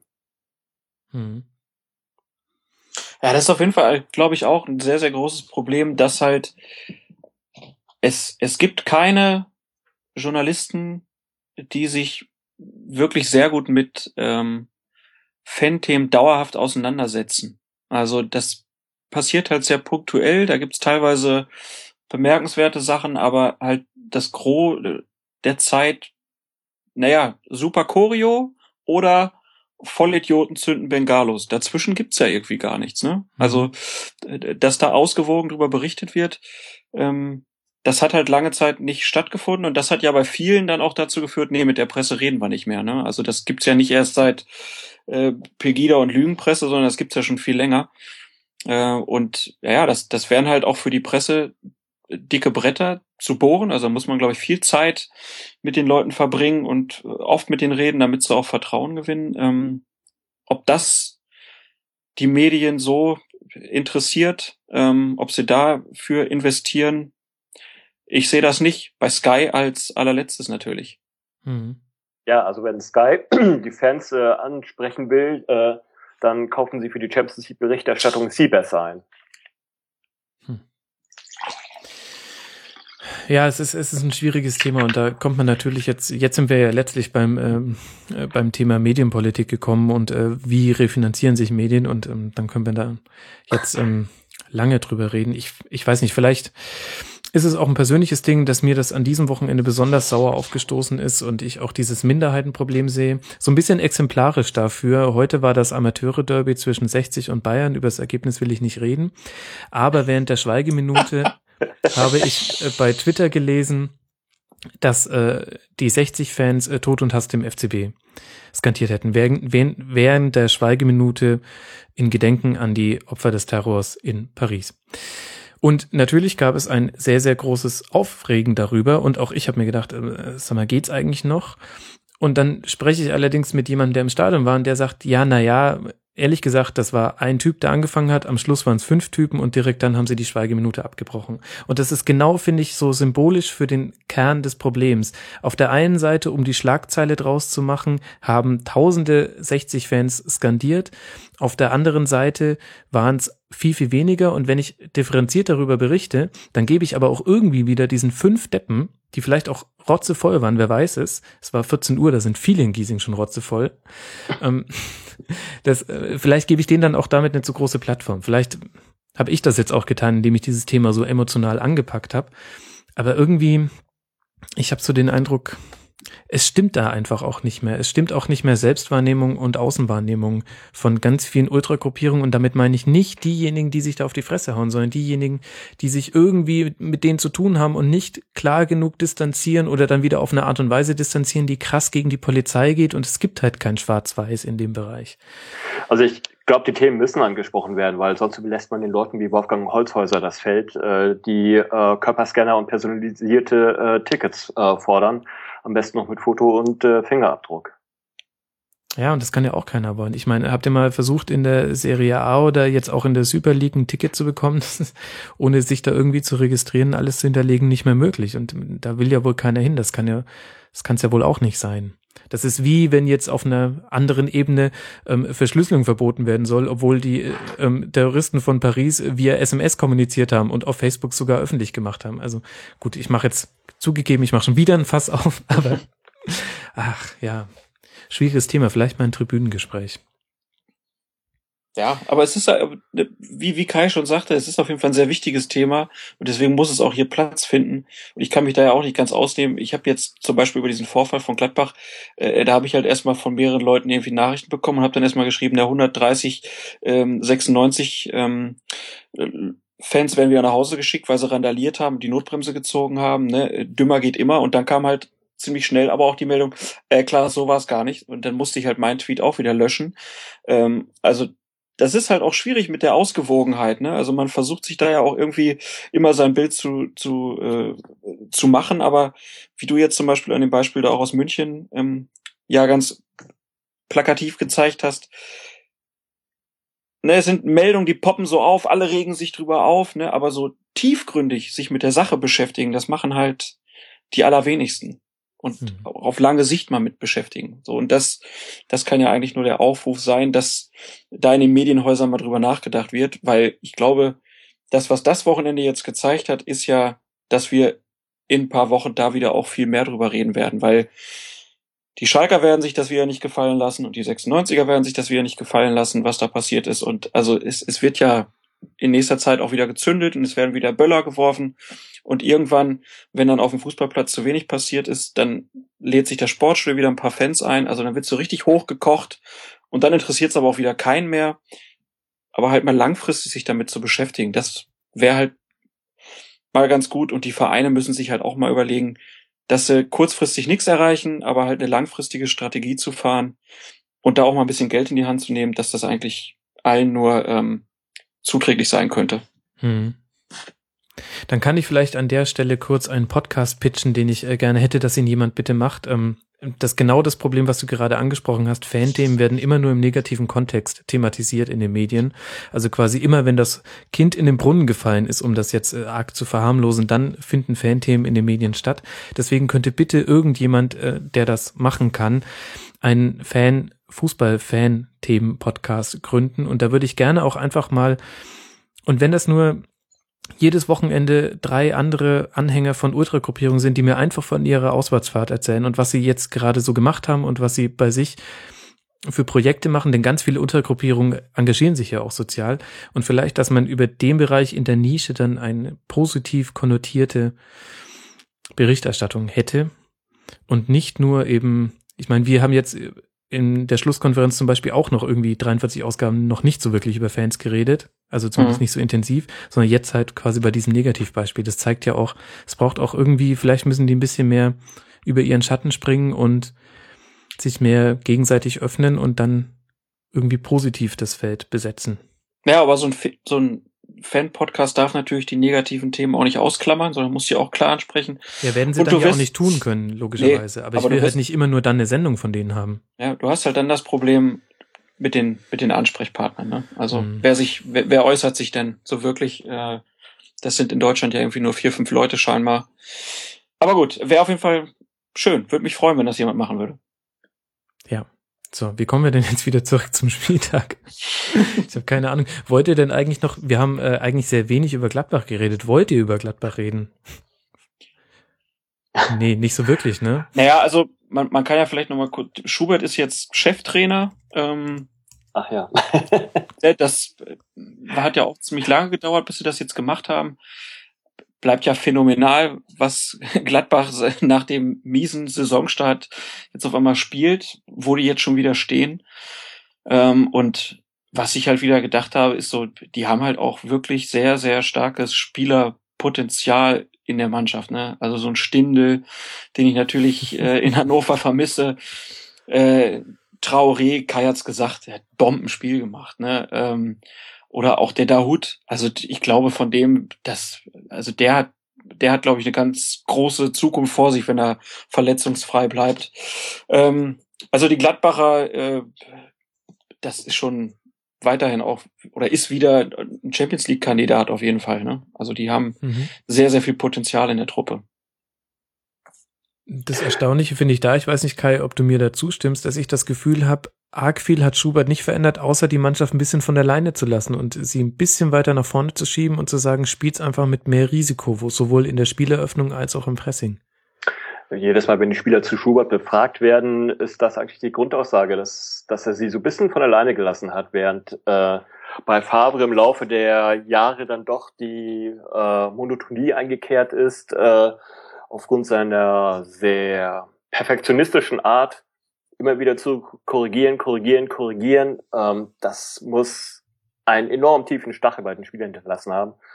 Ähm, ja, wie gesagt, jetzt in den Interviews loben sie äh, Schuberts lockere Art, offene Art. Äh, sie wirken wirklich wie, wie von der Kette gelassen, wie von alleine gelassen. Und ähm, es werden noch spannende Wochen äh, in Gladbach werden. Äh, zum einen, was die äh, Champions League angeht, wo ich bisschen schade finde, dass sie sich so unter Wert verkauft haben, äh, durch gute Spiele, die sie dann aber letztendlich nicht gewonnen haben. Und äh, wo ich dann auch gespannt bin, ist dann letztendlich der, ich glaube, Rückrundenabschluss ist es. Nee, äh, Anfang Dezember, das Spiel gegen Bayern München, äh, mit was für eine Taktik sie da auftreten werden. Mhm. Ähm, da bin ich echt gespannt, äh, ja, ob es eher defensiv wird, was man sich gar nicht vorstellen kann. Wenn sie sich dann offensiv verhalten, inwieweit sie in ein offenes Messer rennen, äh, wird spannend sein. Ein anderer Aspekt ist natürlich bei äh, Schubert, wie er sich als Person entwickeln wird vor allen Dingen äh, in Phasen, wo es Gegenwind geben wird. Das klang auch mehrfach an aus seiner St. Pauli-Phase. Äh, weiß man, dass er so die schlechten Phasen nicht wirklich gut angenommen hat. Mhm. Er hat so aus St. Pauli den Ruf mit sich geschleppt, dass er dort recht schnell zum Choleriker geworden ist, was zu einem immer größeren Problem innerhalb des Vereins wurde. Ähm, jetzt hört man relativ häufig, dass er das äh, wohl sehr bewusst angegangen sein soll. Und äh, da bin ich irgendwie echt gespannt, äh, ob er das wirklich gebacken bekommt. Weil so von der äußeren Erscheinung her, äh, wie er sich gibt und wie er kommuniziert, finde ich ihn unheimlich angenehm und sympathisch. Mhm. Gibt's denn eigentlich noch, gibt's denn eigentlich noch Leute, die Favre vorwerfen, dass er, dass er Gladbach im Stich gelassen hat? Ich würde den Vorwurf an Fabre irgendwie etwas un, äh, anders äh, umdrehen. Ähm, ich frage mich, ob äh, was für Verein überhaupt äh, Fabre noch trainieren kann. Äh, es sieht ja schon so aus, dass er Probleme mit Drucksituationen hat. Und äh, ja, was für Ligen, was für Mannschaften kommen da eigentlich noch in Frage? Wird es Fabre nochmal gelingen, äh, Vereine zu finden, außerhalb äh, von Wohlfühlligen wie äh, Schweiz oder vielleicht manchen äh, französischen Vereinen. Da bin ich gespannt, ob Fabre noch irgendwann mal fündig wird. RB Leipzig. Ja. ja. Vollkommen druckfrei. Zusammen mit Rangnick, Gott oh Gott. Ich glaube, das wären lange Nächte bei den beiden, wenn die sich über Taktik unterhalten. ja, ja aber das ist aber vielleicht echt der Punkt. Also erstmal interessant, dass man nicht mehr über Favre redet. Ja. Und gleichzeitig eben die Frage, was hat er mit seiner Karriere gemacht durch die Art des Abgangs? Also ich glaube, dass man ihn in vielen Vereinen noch mit Kusshand nehmen wird. Er hat sich einfach mit Gladbach dann auch mit dem Rückblick auf Berlin jetzt, das hat ja auch irgendwie alles ein, ein anderes Licht dann bekommen durch Gladbach, Also Gladbach hat sich ein kleines Denkmal gesetzt. Der, diese Mannschaft war so tot, die waren so abgestiegen. Ähm, und dann hat er sie zum Champions League äh, Verein gemacht. Also von daher, ich mache mir da keine großen Sorgen. Er war ja jetzt sogar bei Galatasaray im Gespräch direkt. Ähm, das heißt, die Ligen kommen ja auch noch in Frage. Aber ich denke mal, man wird ihn irgendwann noch mal in der Bundesliga sehen. Da bin ich mir ziemlich sicher. Ja, aber die, Fa die, die Frage ist, ob Favre sich das zutraut. Ach so. Das ist, das ist für mich der, der Ja, eigentliche Punkt, weil ähm, das klang ja irgendwie sehr deutlich durch äh, bei zum Beispiel Max Eberl, äh, dass Favre äh, extrem viel äh, interne Unterstützung äh, bräuchte, extrem äh, viele Streicheleinheiten. Und äh, Favre ist ein intelligenter Mann. Äh, ich, der wird in der Ret Retrospektive auch ähm, ja sehen, was er da gemacht hat, wie er sich da verhalten hat. Ähm, ich kann mir schon vorstellen, dass seine Schlussfolgerung daraus sein wird, dass für ihn bestimmte Vereine und bestimmte Ligen einfach nicht in Frage kommen, weil das keine Geschichten sind, die er über einen Zeitraum länger als zwei oder drei Jahre durchhalten wird. Da traue ich mir kein Urteil zu. Also ich, ich denke mal, der hat weiterhin Bock, Trainer zu sein und irgendwann wird man ihn hoffentlich wieder sehen, weil ich ihn so als kleines äh, äh, witzig formulierendes Unikum in der Liga schon sehr lieb gewonnen habe mit seinem Akzent. Ja, und der hatte halt Stil oder hat Stil. Also die Vergangenheit ist da nicht angekommen. Ja, und vielleicht wird er beim nächsten Mal halt auch klarer zwischen den Saisons sagen, so für mich war's das. Also, ne, wenn man das gelesen hat, er hat ja wohl öfter halt auch gesagt, dass er eigentlich nicht mehr will äh, oder sich das nicht mehr zutraut oder so. Ähm, vielleicht wird das beim nächsten Mal halt nach zwei oder drei Jahren beenden. Keine Ahnung. Aber ähm, wie gesagt, ich bin fest davon überzeugt, dass ihn viele Vereine mit der Kusshand nehmen werden. Und da gibt's auch genug Vereine, wir werden ja gleich noch zu welchen kommen, äh, die auch genug Potenzial haben. Du hast mir die goldene Brücke gebaut, ja. Sehr gerne. Wie komme ich jetzt zum VfB Stuttgart? ich musste da auch kurz dran denken, als ich an die Stilfrage von Favre gedacht habe. Äh, lasst uns mal über das nächste Spiel sprechen. Ähm, VfB Stuttgart gegen den FC Augsburg. 0 zu 4. Augsburg damit auf Platz 17 gesprungen, aber emotional, psychologisch unfassbar wichtiger Sieg. Und auf der anderen Seite steht Stuttgart schon so ein bisschen, obwohl sie auf Platz 16 liegen, von einem Trümmerhaufen, meiner Einschätzung nach, Kai. Ja, ähm, ich glaube, hatte getwittert, dass äh, ich äh, mit dem Spiel sämtliches Vertrauen in Zorniger verloren habe. So in der Grundsituation, du hast eine zweiwöchige Länderspielpause gehabt, äh, versuchst den Jungs irgendwie äh, sauberes Pressing mit äh, mitzubringen, mitzugeben und äh, dann liefern die so ein Spiel ab, wo so gerade rund um das Defensivverhalten aber so irgendwie gar nichts klappt. Ähm, dieses Anrennen auf den gegnerischen Spieler, sie rennen zwar hin, kommen aber scheinen irgendwie nie wirklich anzukommen, nie wirklich ernsthaft Druck auszuüben und äh, reißen damit dann hinten so richtig derbe Lücken auf äh, in den äh, Viererketten, dass der Gegner irgendwie lachend da äh, reinpassen kann und äh, seine Stürme anspielen kann. Ähm, da, ich, das, ich fand das so verheerend. Ähm, war vielleicht ein One-Off, wenn es für die Stuttgarter äh, gut läuft. War irgendwie einfach Pech, aber was, was mir halt wirklich Angst macht, war, dass das ein Spiel ist mit zwei Wochen Vorbereitungszeit gegen einen Mitkonkurrenten zu Hause im eigenen Stadion. Also desaströser könntest du es dir als Drehbuch gar nicht schreiben. Ja, hatten natürlich auf der Torwartposition ja direkt auch Pech und äh, Vlacho Dimos hat jetzt auch nicht das allerbeste Spiel gemacht. Ähm, das kam irgendwie dazu. Ich denke bei, bei Zorniger immer so ein bisschen, also der DFB hat doch jetzt hier den Hockey-Bundestrainer Markus Weise verpflichtet. Ähm, und der hat ja beim Hockey eingeführt auch, ne, wie beim Football und so, dass es auch einen Offensiv- und einen Defensivtrainer irgendwie gibt. Ich glaube, das ist das, was, was Stuttgart so ein bisschen fehlt. Also der, der Zorniger bräuchte eigentlich so einen Hüb Stevens für die Defensive noch, ähm, damit es irgendwie besser funktioniert. Also das ist, ist halt so ein Hühnerhaufen zwischendurch. Ähm, die haben es ja in Augsburger noch einfach sehr, sehr einfach gemacht. Mhm. Wobei es dann natürlich mutmaßlich noch weiter auseinanderklaffen würde, defensiv ja. und offensiv. Das Problem ist ja, dass er beides nicht verbunden bekommt. Also hat auch unser Hörer Lehauke ähm, so bei uns geschrieben, dass er das Umschaltspiel einfach nicht hinkriegt, also beziehungsweise seine Mannschaft nicht und dementsprechend darf er dann eigentlich nicht so spielen lassen, weil er eben die Lücken aufreißt. Jetzt ist die Frage, Hörer wissen, dass ich diese Trainerfrage nicht so gerne stelle.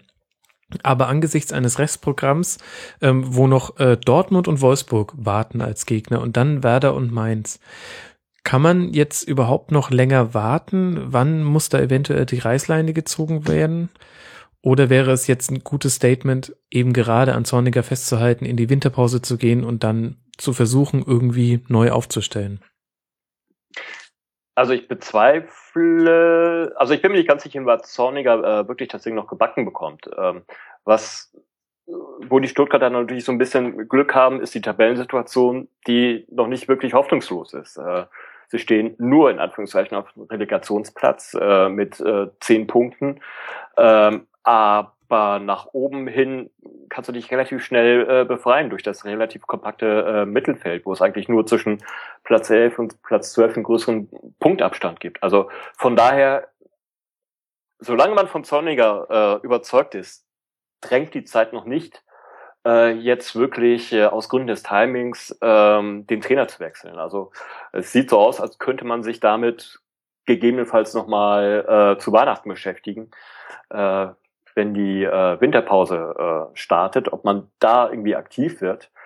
Ähm, aber wie gesagt, ich, mich hat schon erschreckt irgendwie, dass er so gar nichts irgendwie festgehalten hat. Aber wie gesagt, die Zeit haben sie eigentlich noch äh, zu hoffen, dass Zorniger dann doch noch, noch was gebacken bekommt. Ich fand es ganz spannend. Tobias Escher hat getwittert, dass er Parallelen zum BVB der letzten Saison sieht. Ähm, er sagt, die Leistung nähert sich langsam den Ergebnissen an und aus seiner Sicht ähm, gibt es fehlende Zuversicht im Pressing. Also dass die Stuttgarter nicht mehr so richtig dran glauben, was sie da tun. Aus meiner Sicht kommt natürlich noch dazu, dass halt einer wie Daniel Ginczek einfach fehlt. Ähm, mhm. das, das merkt man dem Team irgendwie auch an. Ähm, andererseits muss man natürlich sagen, wenn Tobi sagt, äh, Parallelen zum BVB, das heißt ja, dass der VfB eine super Rückrunde spielt. Nein, wobei ich nicht weiß, ob ich da die Kader auf eine, auf eine Ebene stellen würde. Nein, nicht zweifle, aber schon ein Unterschied, ob Sonic einen äh, Bock macht oder Matsumis.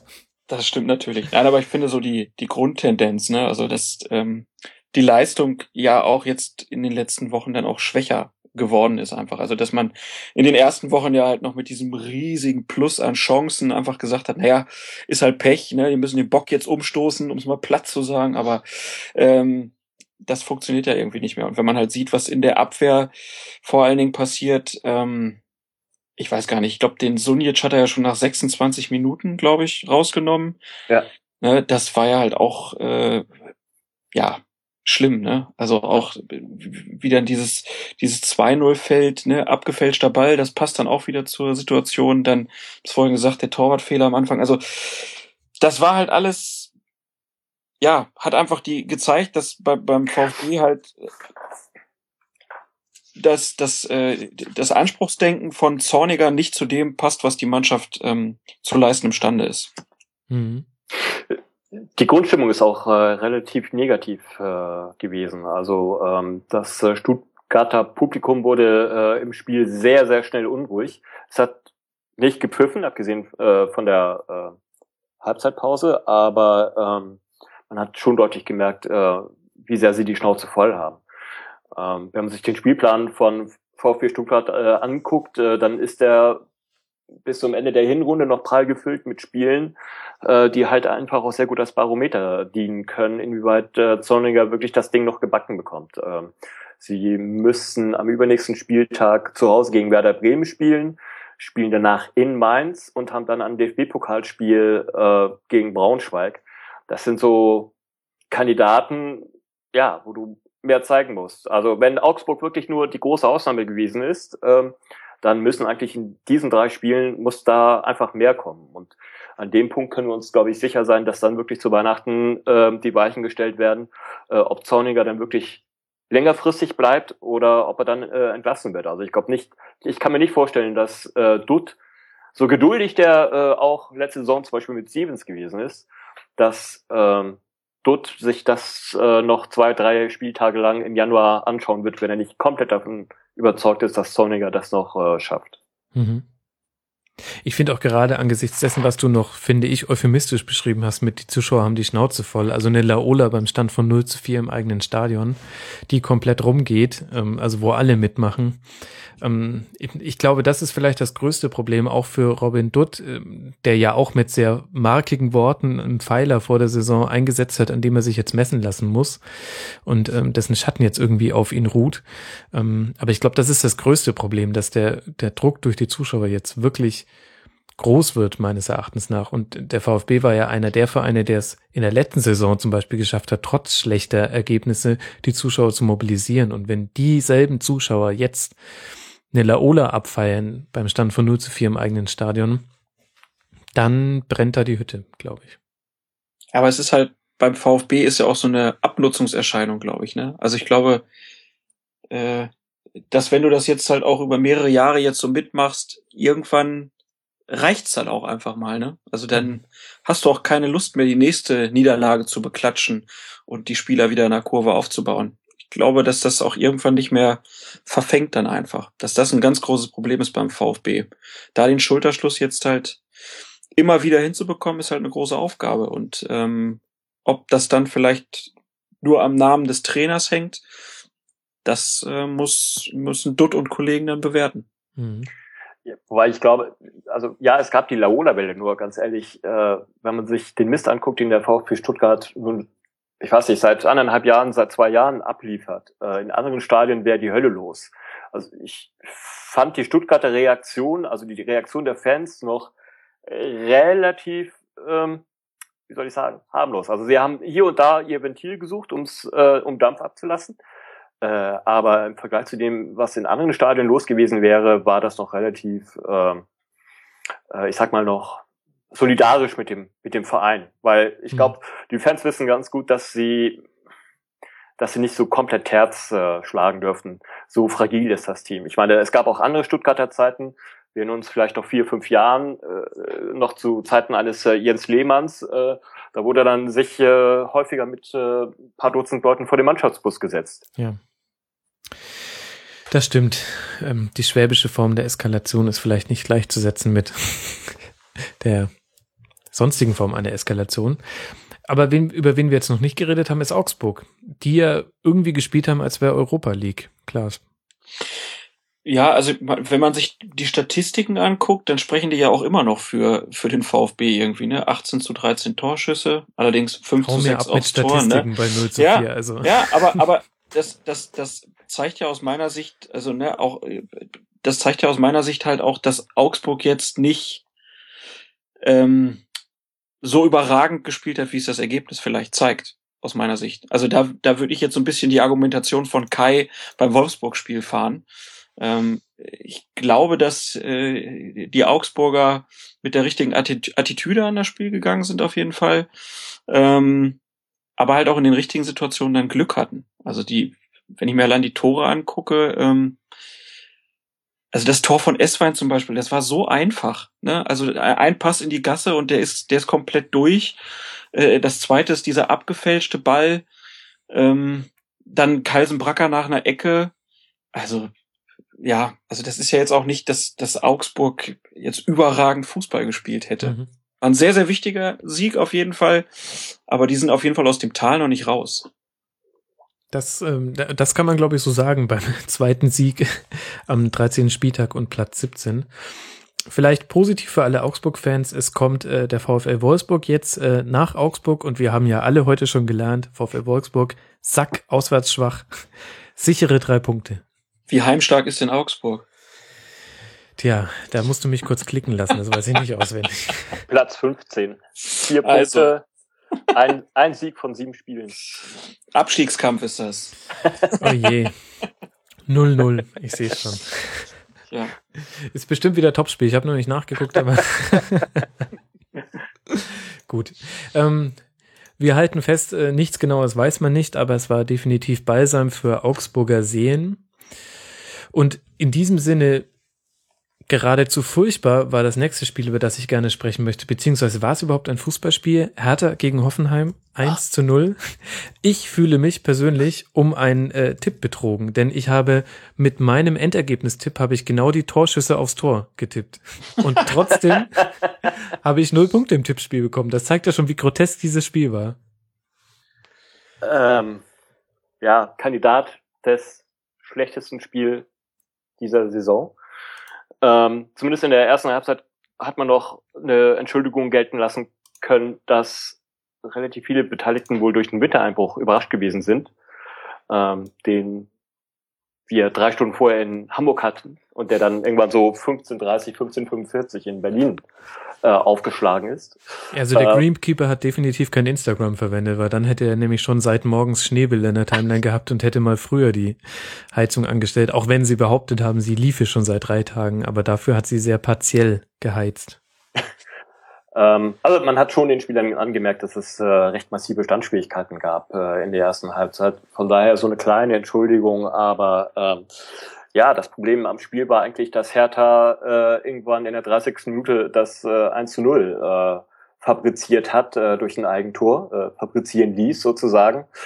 Und dann aber sowas von überhaupt keinen Bock hatte, das Spiel noch zu machen. Und äh, Hoffenheim letztendlich für den Rest der Zeit ja keine großartigen Mittel hatte, um dann selber ein Spiel aufzuziehen. Also das war äh, nicht wollen gegen ja relativ viel Elend. Und ja, ein, so kam dann ein ziemlich unansehnliches Spiel heraus, bei dem Hoffenheim dann in der zweiten Halbzeit zwar optisch in gewisser Weise überlegen war, aber Torgefahr war ja gleich null im wahrsten Sinne des Wortes. Mhm. Gab eine Chance, die hätte noch zum 1 zu 1 reichen können für Hoffenheim, aber ansonsten fällt ihm da wirklich nicht so viel ein.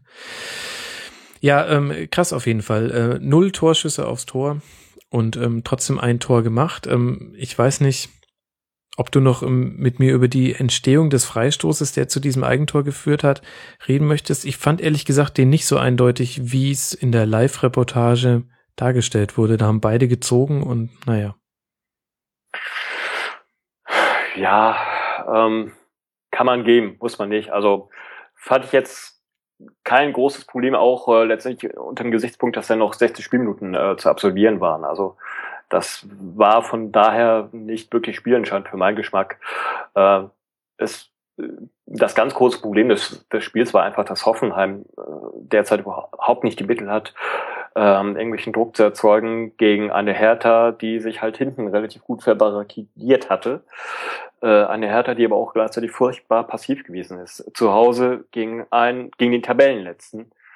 Ähm, das, ich meine, muss man sich nochmal vorstellen. Äh, du bist Tabellenvierter, spielst zu Hause, spielst gegen den Tabellenletzten äh, und dann machst du 60 Minuten lang gar nichts. Das war, puh, das war herb. Aber du bist Tabellenvierter. Und ehrlich gesagt habe ich dir die Frage nach dem Freistoß auch nur deshalb gestellt, weil ich es äh, witzig fand, wenn jemand von den Colinas Erben anwesend ist, mal über möglicherweise spielentscheidende Entscheidungen ähm, zu reden. Natürlich müssen die Hörer ähm, dafür Colinas Erben hören, um da jetzt eine fundierte Meinung zuzukriegen.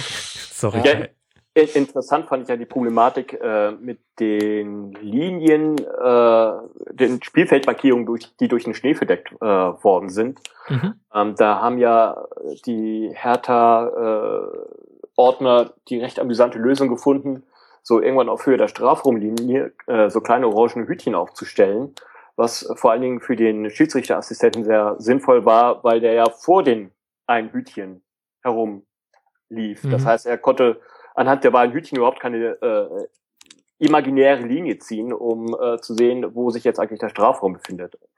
Das war ähm, ja etwas kurios als äh, kleines Improvisorium, um äh, die schneeverdeckten Strafraumlinien zu kennzeichnen. Ich glaube, Und die, das Hat- die, die Hertaner haben doch alles gegeben. Ne? Ich habe doch diese Bilder nur gesehen, wie sie versucht haben, mit den Tornetzen das Feld abzuziehen. Ja. Das fand ich ja schon genial. Also Ja, es steht aber in der Rangliste noch hinter der Bierbank, mit der damals beim ersten FC Nürnberg bei einem Regenspiel, ich glaube gegen Wolfsburg, äh, versucht wurde, der Regen vom Rasen zu ziehen. Das weiß ich noch. stimmt. Ja, ja, Ähm, das ist auch gut. Ja, aber ich glaube, dann- das mit den Hütchen ist sogar ähm, wenn, wenn das Spielfeld schneebedeckt gewesen wäre, es gibt quasi eine Anzahl an Markierungsstangen, die man am Spielfeldrand aufstellen muss, sollte das Spielfeld komplett mit Schnee ähm, bedeckt sein. Ich glaube, das sind äh, sechs oder acht Stück. Ich habe das gelernt in dem Buch des Schiedsrichters, ähm, das ich gelesen habe, dass der ähm, Alex Feuerherd empfohlen hat und dessen Namen ich gerade vergessen habe. Äh, Klaas, erzähl, was du sagen wolltest. Ich google schnell. ja, mir fällt der Name jetzt auch wieder nicht spontan ein. Äh, aber auf jeden Fall dieses mit den, mit den Hütchen ist, ist so vorgesehen. Also ich glaube nicht, dass die Ordner das eigenständig gemacht haben, sondern ich glaube, die haben das auf Anweisung gemacht dann.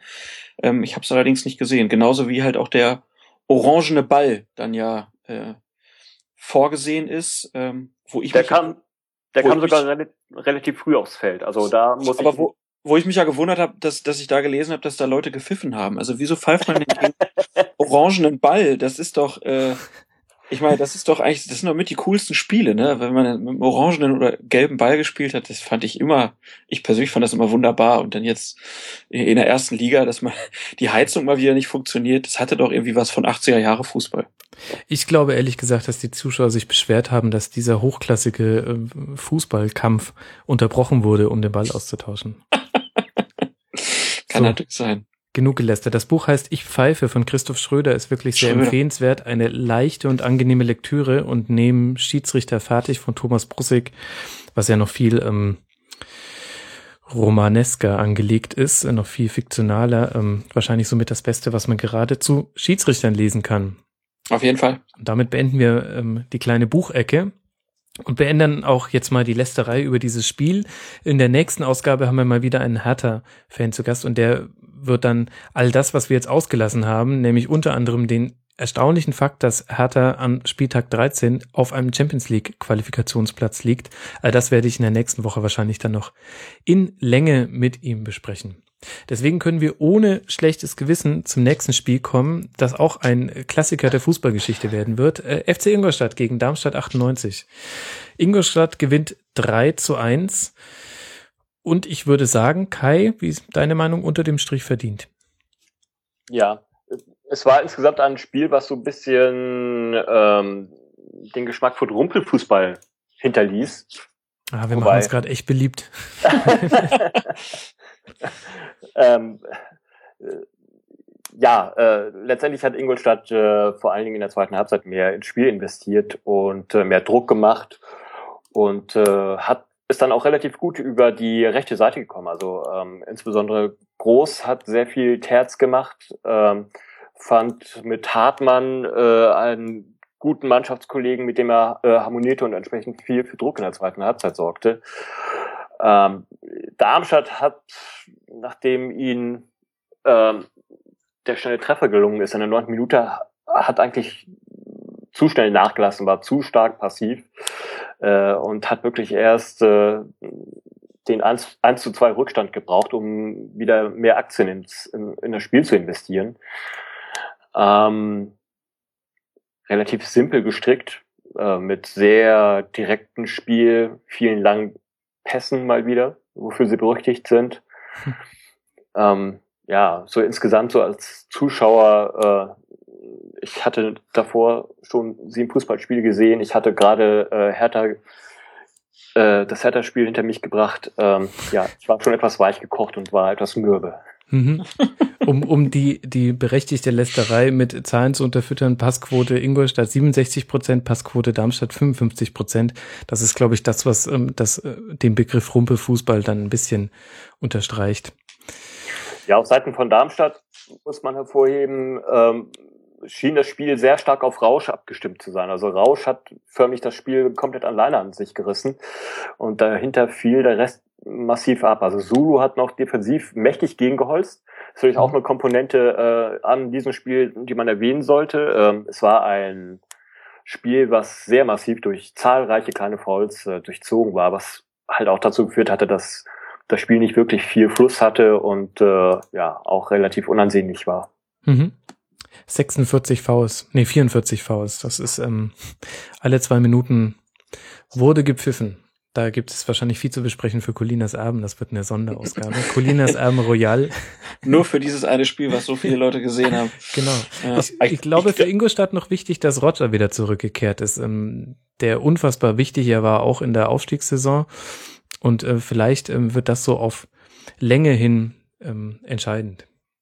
Äh, umgekehrt kann man dann zu Ingolstadt sagen, äh, dass Suttner äh, irgendwann relativ früh raus musste in der 16. Minute Mhm. und dass sich das wohl inzwischen nach Mittelfußbruch Fußbruch anhört. Das heißt, er wird wohl mehrere Monate fehlen. Ja, ouch. Da habe ich dir tatsächlich eine Brücke gebaut, ohne es zu merken. Und äh, festzuhalten, aber Ingolstadt jetzt auf Platz 8 mit 19 Toren nach äh, 19 Punkten nach äh, 13 Spieltagen und sie träumen von 19 Tore. Das werden sie wahrscheinlich erst nach 26 Spieltagen haben, denn tatsächlich äh, Torbilanz 10 zu 10 Tore. Das ist effizient und auch äh, neuer Bestwert für einen Bundesliga-Debütanten, was die kassierten Tore angeht. Ich glaube, man darf auch bei dem Spiel jetzt nicht vergessen, also dieser Kopfball von Niemeyer vor dem 1-1, der darf natürlich so nicht gemacht werden und auch die, die Grätsche, die dann zum Elfmeter führte, da haben es die Darmstädter den Ingolstädtern aber auch leicht gemacht. Mhm. Ja, Darmstadt rutscht jetzt so ein bisschen hinten rein. Jetzt auf Platz 13 und äh, ein entscheidendes Spiel vor der Brust gegen äh, ein Team, über das ich jetzt gleich gerne mit euch reden würde, nämlich die Eintracht aus Frankfurt. Die haben zu Hause gespielt gegen Bayer Leverkusen 1 zu 3 verloren. Tja, Klaas, was von diesem Spiel muss ich mitnehmen? Ja, also was mich erstmal gewundert hat, war, dass Frankfurt gegen Leverkusen so tief ähm, gestanden hat. Die haben ja irgendwie erst sehr, ja, so zehn Meter hinter der Linie, äh, der Mittellinie angefangen äh, anzugreifen und das hat Bayer eigentlich ganz gut gefallen. Ne? Ähm, die, die haben sich ja auch ordentlich äh, Torchancen rausgespielt. Ich denke, dass der Sieg verdient war, äh, ist, glaube ich, ähm, unbestritten, oder? Äh, jetzt mal kurz in die Runde gefragt. Ähm, ja, und dann hast du, dann hast du halt dann dieses, dieses 1 zu 0 äh, in absoluter Slapstick-Manier. Äh, David Abraham latscht über den Ball und ähm, ähm, Hernandez macht dann das Tor, trifft, glaube ich, im vierten Spiel in Folge äh, und ja, gut. Danach dann äh, das Abseitstor ähm, ist natürlich äh, ärgerlich, aber äh, ich hatte so das Gefühl, dass eigentlich die Frankfurter nicht so richtig im, im Spiel fahren und dass dann das 2-1 gefallen ist zwischendurch, äh, das, das hat mich schon sehr überrascht irgendwie. Ähm, was ich sehr überzeugend fand neben Hernandez ähm, war Kevin Campbell. Bin sehr überrascht, dass der, nachdem er in Dortmund ja nicht so gut funktioniert hat, in Leverkusen scheinbar wieder ankommt ähm, und ja, auch so ein bisschen dafür sorgt, dass so Leute wie Shalanolu, der irgendwie seit dem zweiten Spieltag nicht mehr getroffen hatte, ähm, ja, halt auch weiterhin die Möglichkeit hat, äh, dann so wunderschöne Tore zu schießen. Ähm, ja, also ich bin bei den, bei den, bei Leverkusen war ich ganz angetan von der Leistung. Bei Frankfurt kann man sich, glaube ich, ein bisschen Sorgen machen, auch weil Castaños jetzt ja wohl Mhm. ziemlich lange ausfällt. Ich glaube, die Frankfurter, ähm, die werden auch eher in die untere, in der unteren Tabellenhälfte sich wahrscheinlich am Ende der Hinrunde wiederfinden. Würde ich so insgesamt mit der gesamten Analyse auch äh, grosso modo unterschreiben wollen. Also mir haben die Leverkusen auch sehr gut gefallen. Du bist der Auch Franz Beckenbauer dieser Runde, du unterschreibst immer alles. Ähm, ja, leider habe ich nicht die entsprechenden Werbeverträge, die ich auch noch unterschreiben könnte. Äh, falls jemand von euch Interesse hat. Ähm, Ja, ist denn heute Rasenfunk? Ich, ich buch dich.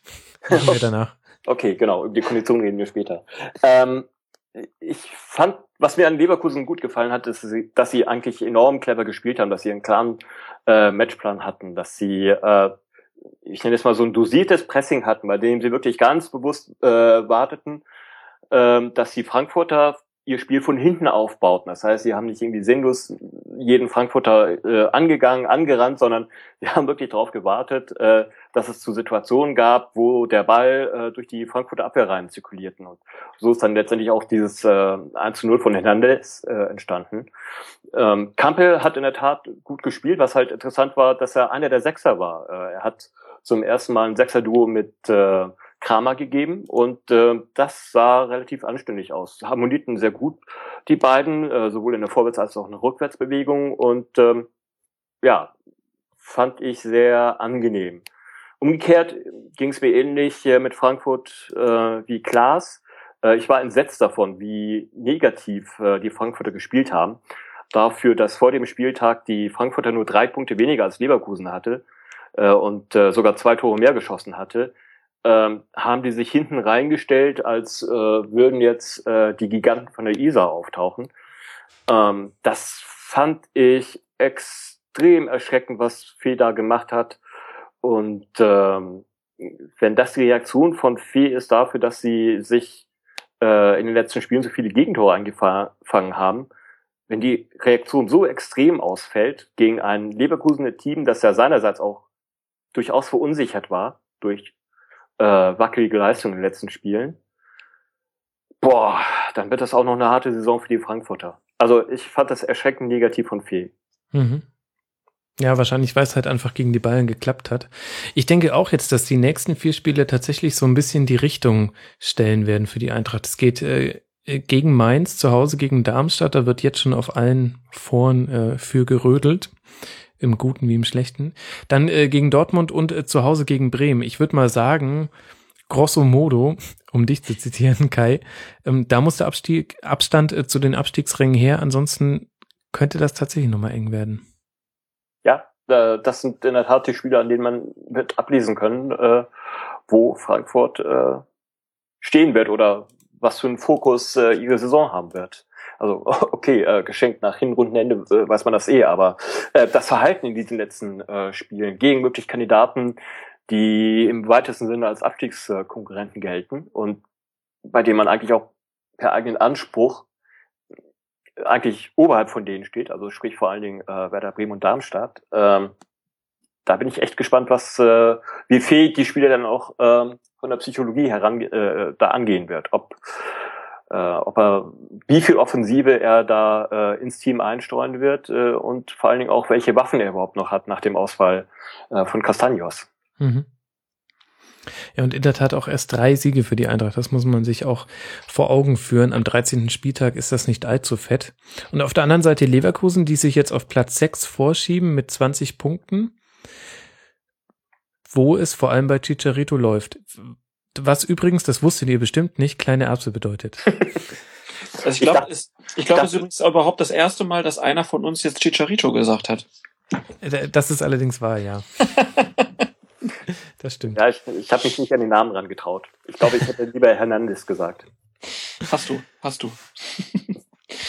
ja, aber das, äh, der ist auf jeden Fall ein Glücksgriff, ne? Also ich meine, was hat er gekostet? 11 Millionen ist jetzt auch äh, nicht günstig, aber ich glaube, das hat sich voll gelohnt. Ähm, ich glaube auch, dass es Bayern 04 Leverkusen ganz gut tut, dass Kiesling halt nicht mehr die ganze Saison da vorne stürmen muss, sondern halt von der Bank kommt, auch wenn er natürlich sagt, dass ihm das nicht so äh, gefällt. Aber ich meine, äh, das zeigt halt, dass Leverkusen deiner Breite äh, noch stärker geworden ist. Und ähm, ja, man ist ja so ein bisschen eigentlich erstaunt, wie, wie schwankend das Spiel äh, Bundesliga-Alltag bei, bei Leverkusen ist. Also das siehst dann immer wieder auch hinkriegen, sehr schwache Spiele zu spielen und dann aber auch wieder so überzeugende Leistungen ja, da muss äh, Schmidt dann mal, mal zeigen, was er denn wirklich kann. Ja, ich war etwas erstaunt äh, von der Sky-Vorberichterstattung, äh, wonach ja äh, Schmidt ja angeblich schon intern an angezählt worden ist. Okay. Also es hieß, dass es intern wohl äh, inzwischen immer stärkere Vorbehalte gegen Schmidt gegeben äh, hat. Ähm, was auch einer der Gründe äh, gewesen sein soll, weswegen Rudi Völler in den letzten Wochen etwas unrund gelaufen ist. Ähm, fand ich etwas überraschend äh, früh. Mhm, definitiv überraschend, wenn man sich die Gesamtbilanz anschaut. Und klar, so ein 4 zu 3 gegen Stuttgart ist nervenaufreibend und ein 3 zu 2 oder 2 zu 3 gegen den AS Rom und ein 4 zu 4. Aber auf der anderen Seite gäbe es auch da wieder viele Mannschaften, die das grosso modo unterschreiben würden. Ich glaube, du hast einen Sendungstitel, ne? ja, eigentlich schon, aber ich glaube, ich muss fast was zu den äh, Fans machen, weil das so der, der der krasseste und überraschendste Themenblock war. Aber ich überleg mal, vielleicht, ach, vielleicht auch einfach eine Franz Beckenbauer. Das funktioniert auch. Egal. Schauen wir mal. So, es gibt ein Spiel, über das wir noch nicht geredet haben, auf das ihr wahrscheinlich schon hibbelig wartet. Der FC aus Köln spielt gegen Mainz. 0 zu 0. Ach. Jetzt seid ihr dran. Es gibt keine Fragen von mir zu diesem Spiel. Ich möchte nur antworten. ja, wir können ja mit dem Positiven anfangen. Ähm, ich, ähm, es gab einen Abpfiff. Die, Main ja, die Mainzer haben sich ja sehr darüber gefreut, dass sie das zweite Mal in Folge ohne Gegentor äh, gespielt haben. Ähm, was ja auch, wenn man so guckt, was sie vorher so an Toren ähm, bekommen haben, auch schon mal sehr, sehr positiv ist. Und beim FC kann man, glaube ich, sagen, dass im Gegensatz zum Vorjahr sieht man auf jeden Fall eine, eine Entwicklung. Also die Mannschaft äh, ist, ist sehr stabil, haben natürlich jetzt irgendwie Probleme im Sturm. Also ich glaube, das war aber auch vor der Saison klar, dass Modest jetzt nicht der Stürmer ist, der 30 Tore machen wird, sondern dass der halt auch mal Wochen haben wird, wo er nicht trifft. Ähm, aber so insgesamt, also ich glaube, klar, das war jetzt kein besonders prickelndes Bundesligaspiel, aber das hing wahrscheinlich auch viel damit zusammen, dass beide Mannschaften erstmal immer versuchen, ähm, das zu Null zu halten und dann kommt halt manchmal so ein Spiel bei raus. Ne? Ich habe die äh, Interviews nach dem äh, Spiel gelesen und letztendlich waren beide Trainer so einigermaßen happy und äh, haben es geschafft, so das Positive aus diesem Spiel für sich herauszuziehen. Also äh, anscheinend ist es ein 0 zu 0, äh, das äh, mit dem beide Mannschaften sehr gut leben können. Mhm. Äh, was mich so ein bisschen, ja, dann auch wieder unrund laufen lässt, ähm, ist so die Haltung von Peter Stöger, der jetzt, glaube ich, inzwischen in jedem Spiel meint, anmerken zu müssen, dass es schon wieder irgendeine Schiedsrichterfehlentscheidung gab, ähm, die eigentlich das, äh, den glorreichen Sieg vom ersten FC Köln verhindert hat. Das nervt. Auf jeden Fall. Also ich glaube auch, dass äh, also der, der Schiedsrichterassistent Mike Pickel hat sich dann ja auch entschuldigt so, beim, beim Trainer. Das bringt ihm natürlich gar nichts.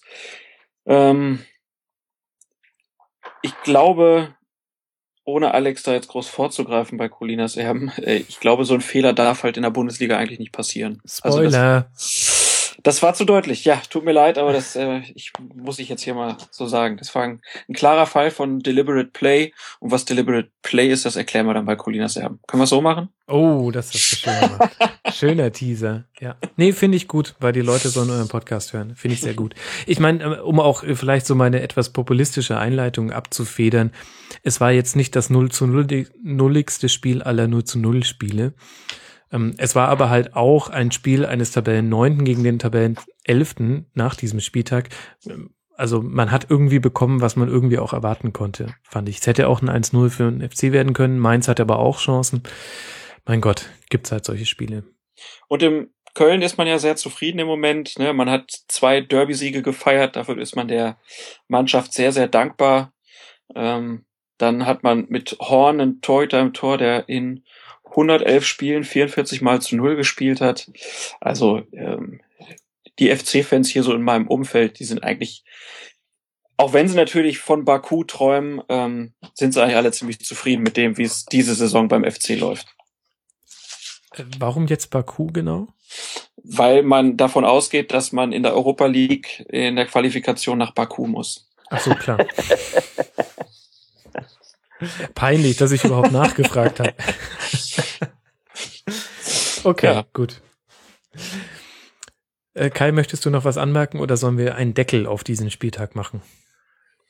Äh, ich glaube, da kann der Deckel drauf. Es, sollen, es sei denn, wir wollen noch mal auf die terroristische Gefahrenlage, Gefahrensituation eingehen, die äh, ein omnipräsentes Thema in den Medien war, äh, was ich irgendwie nicht so ganz nachvollziehen konnte. Also, dass man das am äh, Freitag diskutiert, ja, aber dass das irgendwie so ein vorrangiges Thema auch in den Sonntag spielen wird, naja. Ja, sehe ich ähnlich. Ich fand da ehrlich gesagt so mit dem besten Beitrag, den man dazu lesen könnte von Philipp Köster bei freunde.de, der äh, in Bezug auf die Reaktion der Nationalmannschaft ähm, nach dem Frankreich-Spiel und vor dem Niederlandespiel darüber geschrieben hat. Ich bringe es jetzt mal sehr verkürzt auf den Punkt. Es ist halt auch nur Fußball und der Fußball sollte sich jetzt auch nicht so wichtig nehmen, dass jeder, jeder einzelne Anpfiff zu einem Symbol für Freiheit aufgeladen wird. Das finde ich ehrlich gesagt auch. Ich, mich hat's auch gewundert. Ich meine, es muss drüber berichtet werden, vor allem weil auch mehrere Spiele, also Stuttgart, oder nee, war das einzige Spiel, was ähm, später angepfiffen wurde. Stuttgart, Hamburg und Ingolstadt. Ach so, siehst du, doch, doch drei, siehst du. Ja. Ich meine, da muss es natürlich thematisiert werden, aber ja, ich, ich sehe es ähnlich wie du. Ich weiß nicht, ob Klaas das glaub, so eine Meinung Ich glaube, die Formulierung von Köster war ja, dass es ein sehr ungelenker Umgang war und ich fand, das hat sich jetzt in der Presse oder in der Fernsehberichterstattung ähm, dann auch wiederholt. Also dann jeden Nationalspieler zu fragen, wie es denn für ihn jetzt war, ja, irgendwie, denn das, das ist dann auch wieder übers Ziel hinausgeschossen dann irgendwie, ne? Also dann lieber zwei richtig gut gemachte Beiträge und ähm, dann das Ganze halt auch mal ein bisschen ruhen lassen, äh, bisschen innehalten und einfach mal ja nicht jedes Fußballspiel überhöhen. Das, mhm. das hätte der Sache auch ganz gut getan zwischendurch. Äh, in dem Kontext vielleicht bemerkenswert fand ich die doppelten Schweigeminuten in äh, Hamburg am Freitag. Äh, zuerst die Schweigeminute äh, zu den äh, Terrorakten, wo wirklich geschwiegen worden ist, und dann daraufhin die äh, Minute für Helmut Schmidt, bei der nicht nur geklatscht worden ist, sondern, wenn ich es am Fernsehen richtig mitbekommen habe, sogar ähm, die Zuschauer anfingen, Helmut, Helmut zu skandieren. Das war so ein Moment, wo es mir dann doch irgendwie auch den Rücken runtergelaufen ist, weil ja, dass man Helmut Helmut äh, skandiert, war eine schöne, spontane Aktion, fand ich. Mhm. Ja, insgesamt war es dahingehend ein komischer Spieltag. Ähm, andererseits frage ich mich, also, hm, ach, ich, wahrscheinlich kriege ich es gar nicht in die richtigen Worte und dann versteige ich mich so wie bei den Fansachen. Aber ich denke mir ehrlich gesagt, ähm, natürlich geht man eventuell mit einem mulmigen Gefühl zu einer Massenveranstaltung, aber da hätte ich bei vielen Massenveranstaltungen, bei denen es keine Einlasskontrollen gibt, ein viel, viel schlimmeres Gefühl, wenn ich denn ähm, mit einer, äh, mit einer Angst aus dem Haus gehe, als jetzt bei einem Spiel, wo wirklich jeder, jeder kontrolliert wird, es tendenziell schwieriger ist, etwas zu veranstalten. Und dahingehend fand ich auch die, die Berichterstattung zum Teil ein bisschen zu krass. Vor allem mit den angedeuteten Konsequenzen, Körperscanner und so weiter. Äh, naja.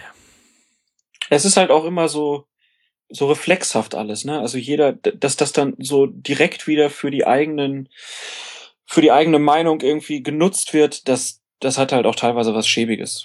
Ähm, genau, ja.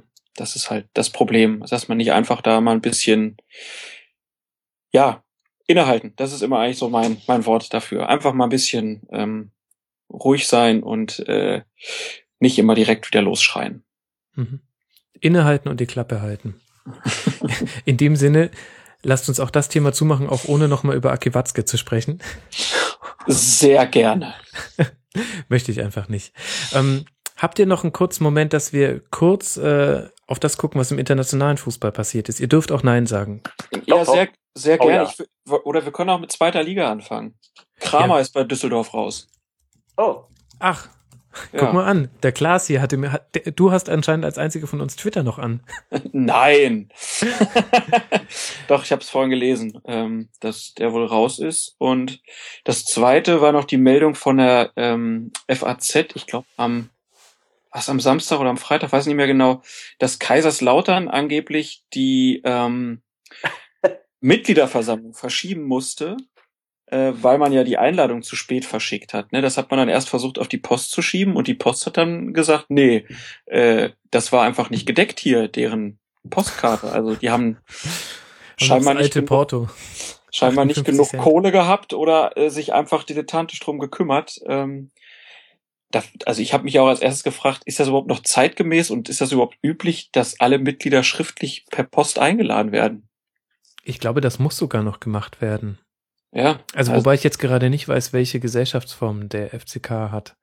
Ich schätze mal, dass, dass jeder Verein eigentlich auch selbst festlegen kann, wie man mhm. die Leute einlädt. Ähm, von daher das ist schon sehr ungewöhnlich, aber dann das so entweder dilettantisch zu machen oder weil man einfach nicht genug Kohle hat, das wirft schon wieder ganz düsteres Licht auf den ersten FCK. Ich glaube, das ist bitter für die ganze Region. Ich meine, Lautern ist so bemerkenswert. Wann sind sie abgestiegen? Ich weiß nicht, vor vier, fünf Jahren. Und da hieß es doch, äh, die Finanzen sind so, dass man irgendwie gerade mal ein Jahr in der zweiten Liga überleben könne. Und jetzt, puh. Ja, wenn du heute geguckt hast, wie, wie leer dieses überdimensionierte Stadion ist, das ist schon, ähm, ja. Äh, das ist so die, die, die Bremen-Situation so ein bisschen, ne? Äh, aber die haben es halt schon ein paar Jahre in der zweiten Liga geschafft. Mhm. Aber das bleibt, bleibt, bleibt glaube ich, eng. Ja, und man muss dann auch der Wahrheit die Ehre geben und zu sagen, ich weiß nicht, ob Werder die Politik ähnlich zur Seite springen wird, wie es beim FCK im Falle der höchsten Not der Fall war. Also dieses. Ich glaube in Bremen nicht. Die wollten doch sogar, dass die Polizeieinsätze von Werder bezahlt werden, oder? genau. Also von daher, Und deswegen, naja. es wird, wird schwierig. Gut, aber um zum Sportlichen zu kommen, ansonsten äh, grüßt der SC Freiburg von der Tabellenspitze mit einem überragenden Nils Petersen beim 4 zu 1 gegen Paderborn, erste Ligapleite für Effenberg. Wieder zweimal getroffen, hat jetzt schon 14 Tore nach 14 Spielen. Das ähm, schaffen sonst nur Aubameyang und Lewandowski. Ja, da ist die Frage, welcher englische Zweitligist schnappt sich ihn in der Winterpause? Äh, wobei da tatsächlich die Frage ist, ob er weg möchte. Also Klar, das ist jetzt auch natürlich völlig überspitzt formuliert, aber ähm, das weckt natürlich Begehrlichkeiten, wenn einer so trifft, auch wenn es in Anführungszeichen nur die zweite Liga ist. Das ist schon stark. ich müsste mal recherchieren, wie viel sie dafür für CC bekommen haben. Ob man, ob man da drüber gehen kann. nicht 10 Millionen oder sowas an Newcastle? Ich glaube ja, so Das in ist- der Größenordnung. In der Retrospektive ein lächerlicher Betrag, oder? Für Ginter haben sie doch auch 10 Millionen jetzt bekommen. Also für Petersen, das sind äh, 30 Minimum. ja, schauen wir mal.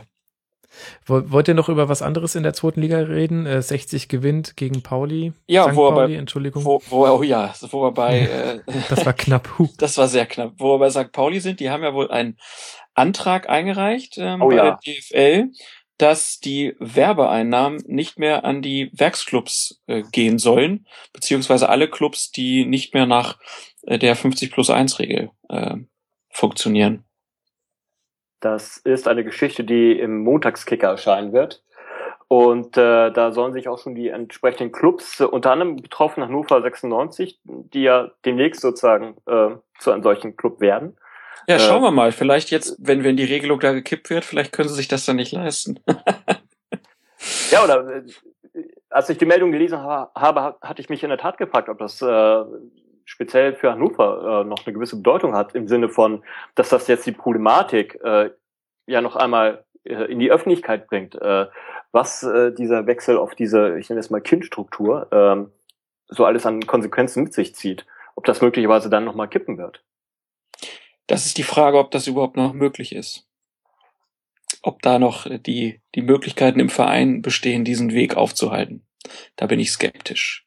Aber ich glaube halt, dass Hannover sich das wirklich dann überlegen würde, wenn das jetzt so kommen würde, dass man dann weniger Geld bekäme, ähm, dass man dann vielleicht sagt, naja, vielleicht machen wir das mit der Umwandlung nicht. Aber es ist ja auch erstmal nur ein Antrag, muss man erstmal gucken, was da passiert. Also ähm, 96, Hoffenheim, Leverkusen, äh, Wolfsburg haben ja auch direkt ähm, reagiert und sagen, St. Pauli würde damit die Solidargemeinschaft in der Bundesliga und in der zweiten Bundesliga verlassen. Also da werden schon die ganz harten Geschütze aufgefahren. Aber ich denke mal, das wird ein Thema für die nächsten paar Wochen. Interessant finde ich ja übrigens auch, dass dieser Antrag vom FC St. Pauli kam. Das heißt, äh, dort, wo inzwischen ein DFL-Mann, ehemaliger DFL-Mann sitzt. Ich denke, Andreas Rettich wird gewusst haben, was da für ein Brief abgeschickt wird. Mhm. Das ist ein interessanter Punkt, in der Tat, ja, finde ich auch. Naja, und äh, vielleicht äh, jenseits dieser ähm, Papierkriege, die da noch kommen, ähm, die Feel-Good-Story der zweiten Liga weiter, der SV Sandhausen. Nicht nur, weil sie einen namhaften Twitterati als äh, Fan gewonnen haben, sondern auch, weil sie, ähm, ich glaube, von Freitag auf Samstag ohne den die abgezogenen Punkte ähm, Blitztabellen-Spitzenreiter gewesen wären. Das ist doch echt mal schön. Die einen sagen so, die anderen so. Da ätzt er gegen den SV Sandhausen. Also ich finde es ehrlich, also ich hätte es furchtbar gefunden, wenn Sandhausen absteigt, weil sie Punkte wegen Lizenzauflagen und sonstiger ähm, Vergehen abgezogen bekommen. Und da gönne ich ihnen das sehr, wenn sie da oben ein bisschen rumtouren. Ja, aber ich meine natürlich äh, die Vereine, die äh, da Probleme äh, mit Sandhausens Ligaverbleib hatten, natürlich. Ach so, ja gut. Ja, also, das ist ja klar.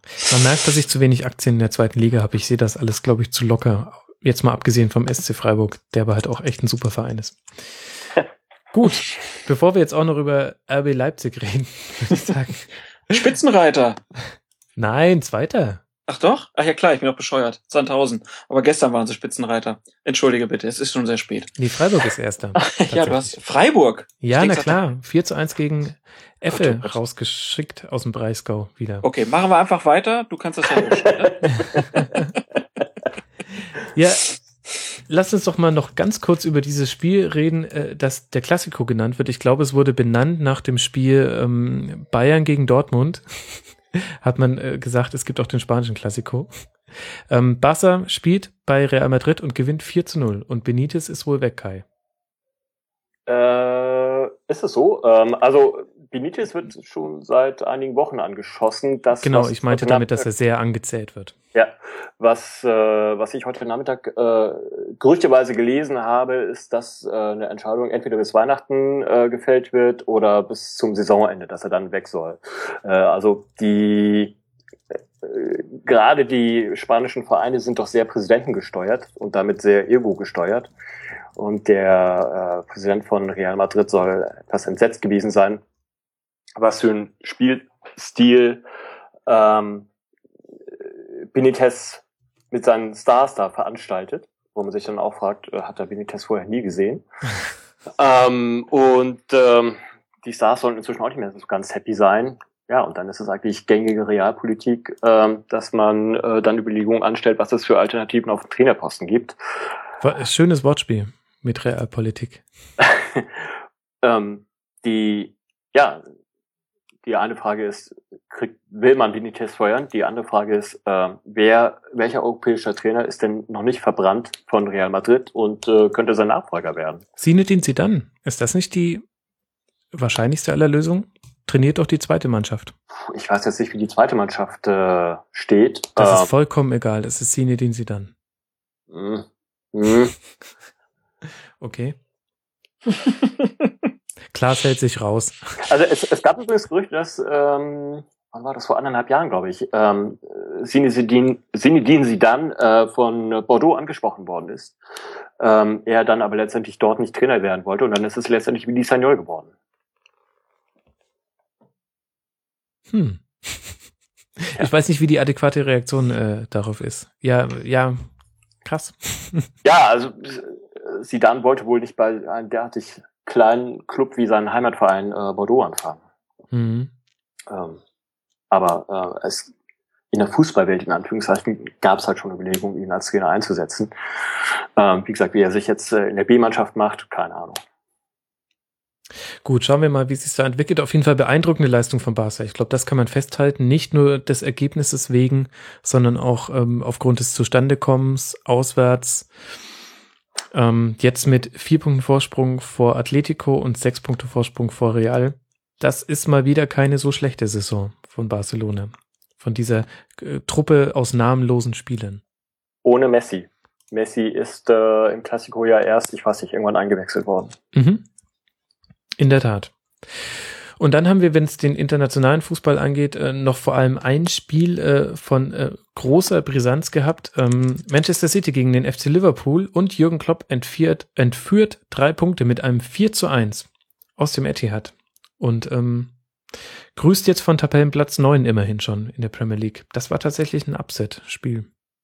Ganz, ganz großartiges Spiel. Also ich habe es gleichzeitig laufen gehabt mit dem äh, Top-Spiel aus der Bundesliga äh, und äh, hätte offen gesagt lieber äh, etwas mehr Zeit äh, mit dem Premier League-Spiel verbracht, weil es ein sehr schnelles, sehr intensives Spiel war mit vielen Torchancen hüben und drüben. Ähm, und es ist wohl so ein Signalspiel für Jürgen Klopp gewesen, weil spätestens jetzt haben sämtliche äh, Engländer verstanden, was mit diesem merkwürdigen Pressing und Gegenpressing gemeint ist. Ähm, also die äh, englischen Medien haben nach dem Spiel wirklich geschwärmt von der Art und Weise, wie insbesondere die Mittelfeldspieler wie Coutinho oder Firmino äh, oder auch Lalada ähm, gearbeitet haben äh, und äh, wirklich gegen die äh, City-Spieler angerannt sind. Äh, hohe Laufbereitschaft, äh, auch konditionell ganz gut und äh, ja, das war, man ist jetzt in England endgültig, glaube ich, von Klopp überzeugt. Mhm. Und äh, die Feel-Good-Story der Premier League ist Leicester City, die von der Tabellenspitze grüßen, erst einmal verloren haben, vor zwei Jahren aufgestiegen, nach endlosen Jahren in der zweiten Liga. Ähm, und jetzt auf Platz eins vor United City und Arsenal. Ja, wobei mit, man mit dem Ausdruck viel gut äh, in dem Sinne etwas äh, vorsichtig sein sollte, weil das hat so was kleines, kuscheliges. Aber dabei sollte man nicht ignorieren, dass äh, Leicester äh, im Sommer auch massiv äh, nachgerüstet hat äh, an Spielern, sozusagen im Vorgriff auf die, äh, die nächst reinkommenden TV-Gelder. Und äh, von daher ist es jetzt nicht so ähm, der ganz kleine Erbsenverein, sondern äh, ein ja, massiv ambitionierter Verein, der auch den entsprechenden Trainer mit äh, Ranieri dazu eingekauft hat. Mhm. Findest du auch im Vergleich, dass sie so aufgerüstet haben? Denn ich hatte es ehrlich gesagt bisher immer so abgespeichert. Na, sie haben halt auch, ich meine, sie haben sich ja unter anderem Okazaki für 11 Millionen geholt. Ähm, aber ich dachte mir, sie liegen damit quasi vom Rüstungsverhalten her, um das jetzt so drastisch zu formulieren, im Mittelfeld der Liga. Aber empfindest du schon als besonders? Also als äh, Mannschaft, das, die gerade erstmal im, in, im zweiten Jahr äh, in der Liga sind, äh, war das schon auffallend massiv, was sie da reingepumpt haben. Mhm. Insgesamt 38 Millionen Euro. Klaas hält sich, glaube ich, aus diesem Thema ein bisschen raus. Ja, ich fand noch diese Geschichte rund um Jamie Vardy ganz nett. Äh, Christian Fuchs spielt ja mittlerweile auch äh, in, äh, bei, bei, bei Leicester City. Ähm, und der hat, glaube ich, die, der hat doch, glaube ich, in zehn Spielen zehn Tore gemacht, Rüd van Nistelrooy Rekord damit äh, egalisiert. Und der dann einfach nur gesagt, ja, vielen Dank, Jungs, äh, ich habe gehört, auf der Rückfahrt im Bus gibt's Bier. Fand ich ganz schön. Sehr und schön. Äh, diese Geschichte um, um Wadi ist ja sowieso auch ähm, Wahnsinn. Also der hat ja noch bis, weiß nicht, 2011, 2012 irgendwie beim Fünftligisten gespielt und ja, jetzt thront er ganz oben. Das ist schon auch sehr besonders. Mhm.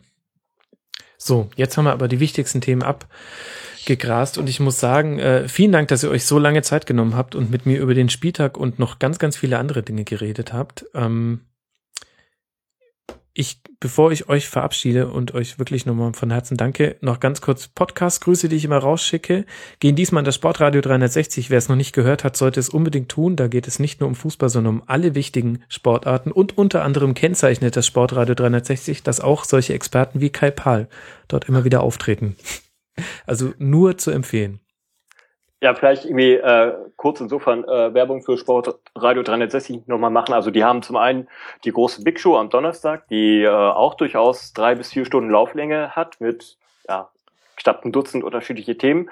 Aber sie haben auch äh, täglich äh, von Montag bis Freitag die kleinen Daily Nuggets, äh, die sich dann anderen Themen äh, widmet, widmen. Äh, am äh, Montag immer sehr äh, wie soll ich sagen, sehr bizarr anhörenden Dialog zwischen Markus Gaub und dem Producer Jens Hulber.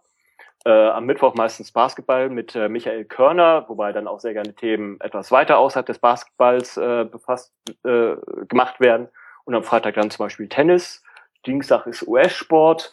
Und derzeit gibt es jeden Montagabend dann auch nochmal die Sofa-Quarterbacks, die ja. eine Stunde lang auf die NFL-Themen vom Wochenende gucken. Sehr zu empfehlen, ja.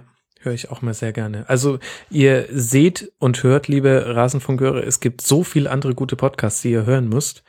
Und die Big Show hat auch genau den richtigen Abstand zur Schlusskonferenz, wenn ihr mich fragt. das passt perfekt. Sehr gut. In dem Sinne, ähm, Jungs, vielen, vielen Dank. Äh, liebe Leute da draußen, hört auch Colinas Erben. Das ist das Beste, was ihr in Bezug auf Schiedsrichter finden werdet. Und das liegt nicht nur daran, dass es das Einzige ist, was man derzeit Bezug auf Schiedsrichter findet bei Podcasts, sondern es ist auch wirklich gut. Und in diesem Sinne, Klaas, war es mir eine große Freude, dich äh, heute hier mit dabei gehabt zu haben. Bei Twitter bist du, bist du als Ed Sportkultur und hast hoffentlich ab morgen noch ganz viele Follower mehr. Klaas, vielen, vielen Dank, dass du mit dabei warst. Vielen Dank für die Einladung, hat viel Spaß gemacht. Freut mich. Und ähm, immer eine Ehre, eine Koryphäe wie dich mit dabei zu haben, Kai. Ähm, bei Twitter als @dogfood unterwegs. Alles außer Sport.de sollte sowieso euer täglicher Start in den Sporttag sein. Und auch in dem Sinne, danke, dass du mit dabei warst. Ich bedanke mich ebenso recht herzlich. Vielen Dank nach München. Ach, das war jetzt richtig schön. So. Oder um es mit Jürgen Klopp zu sagen, thank you. Liebe Leute, wenn ihr das nicht verstanden habt, googelt es. Es wird sich lohnen.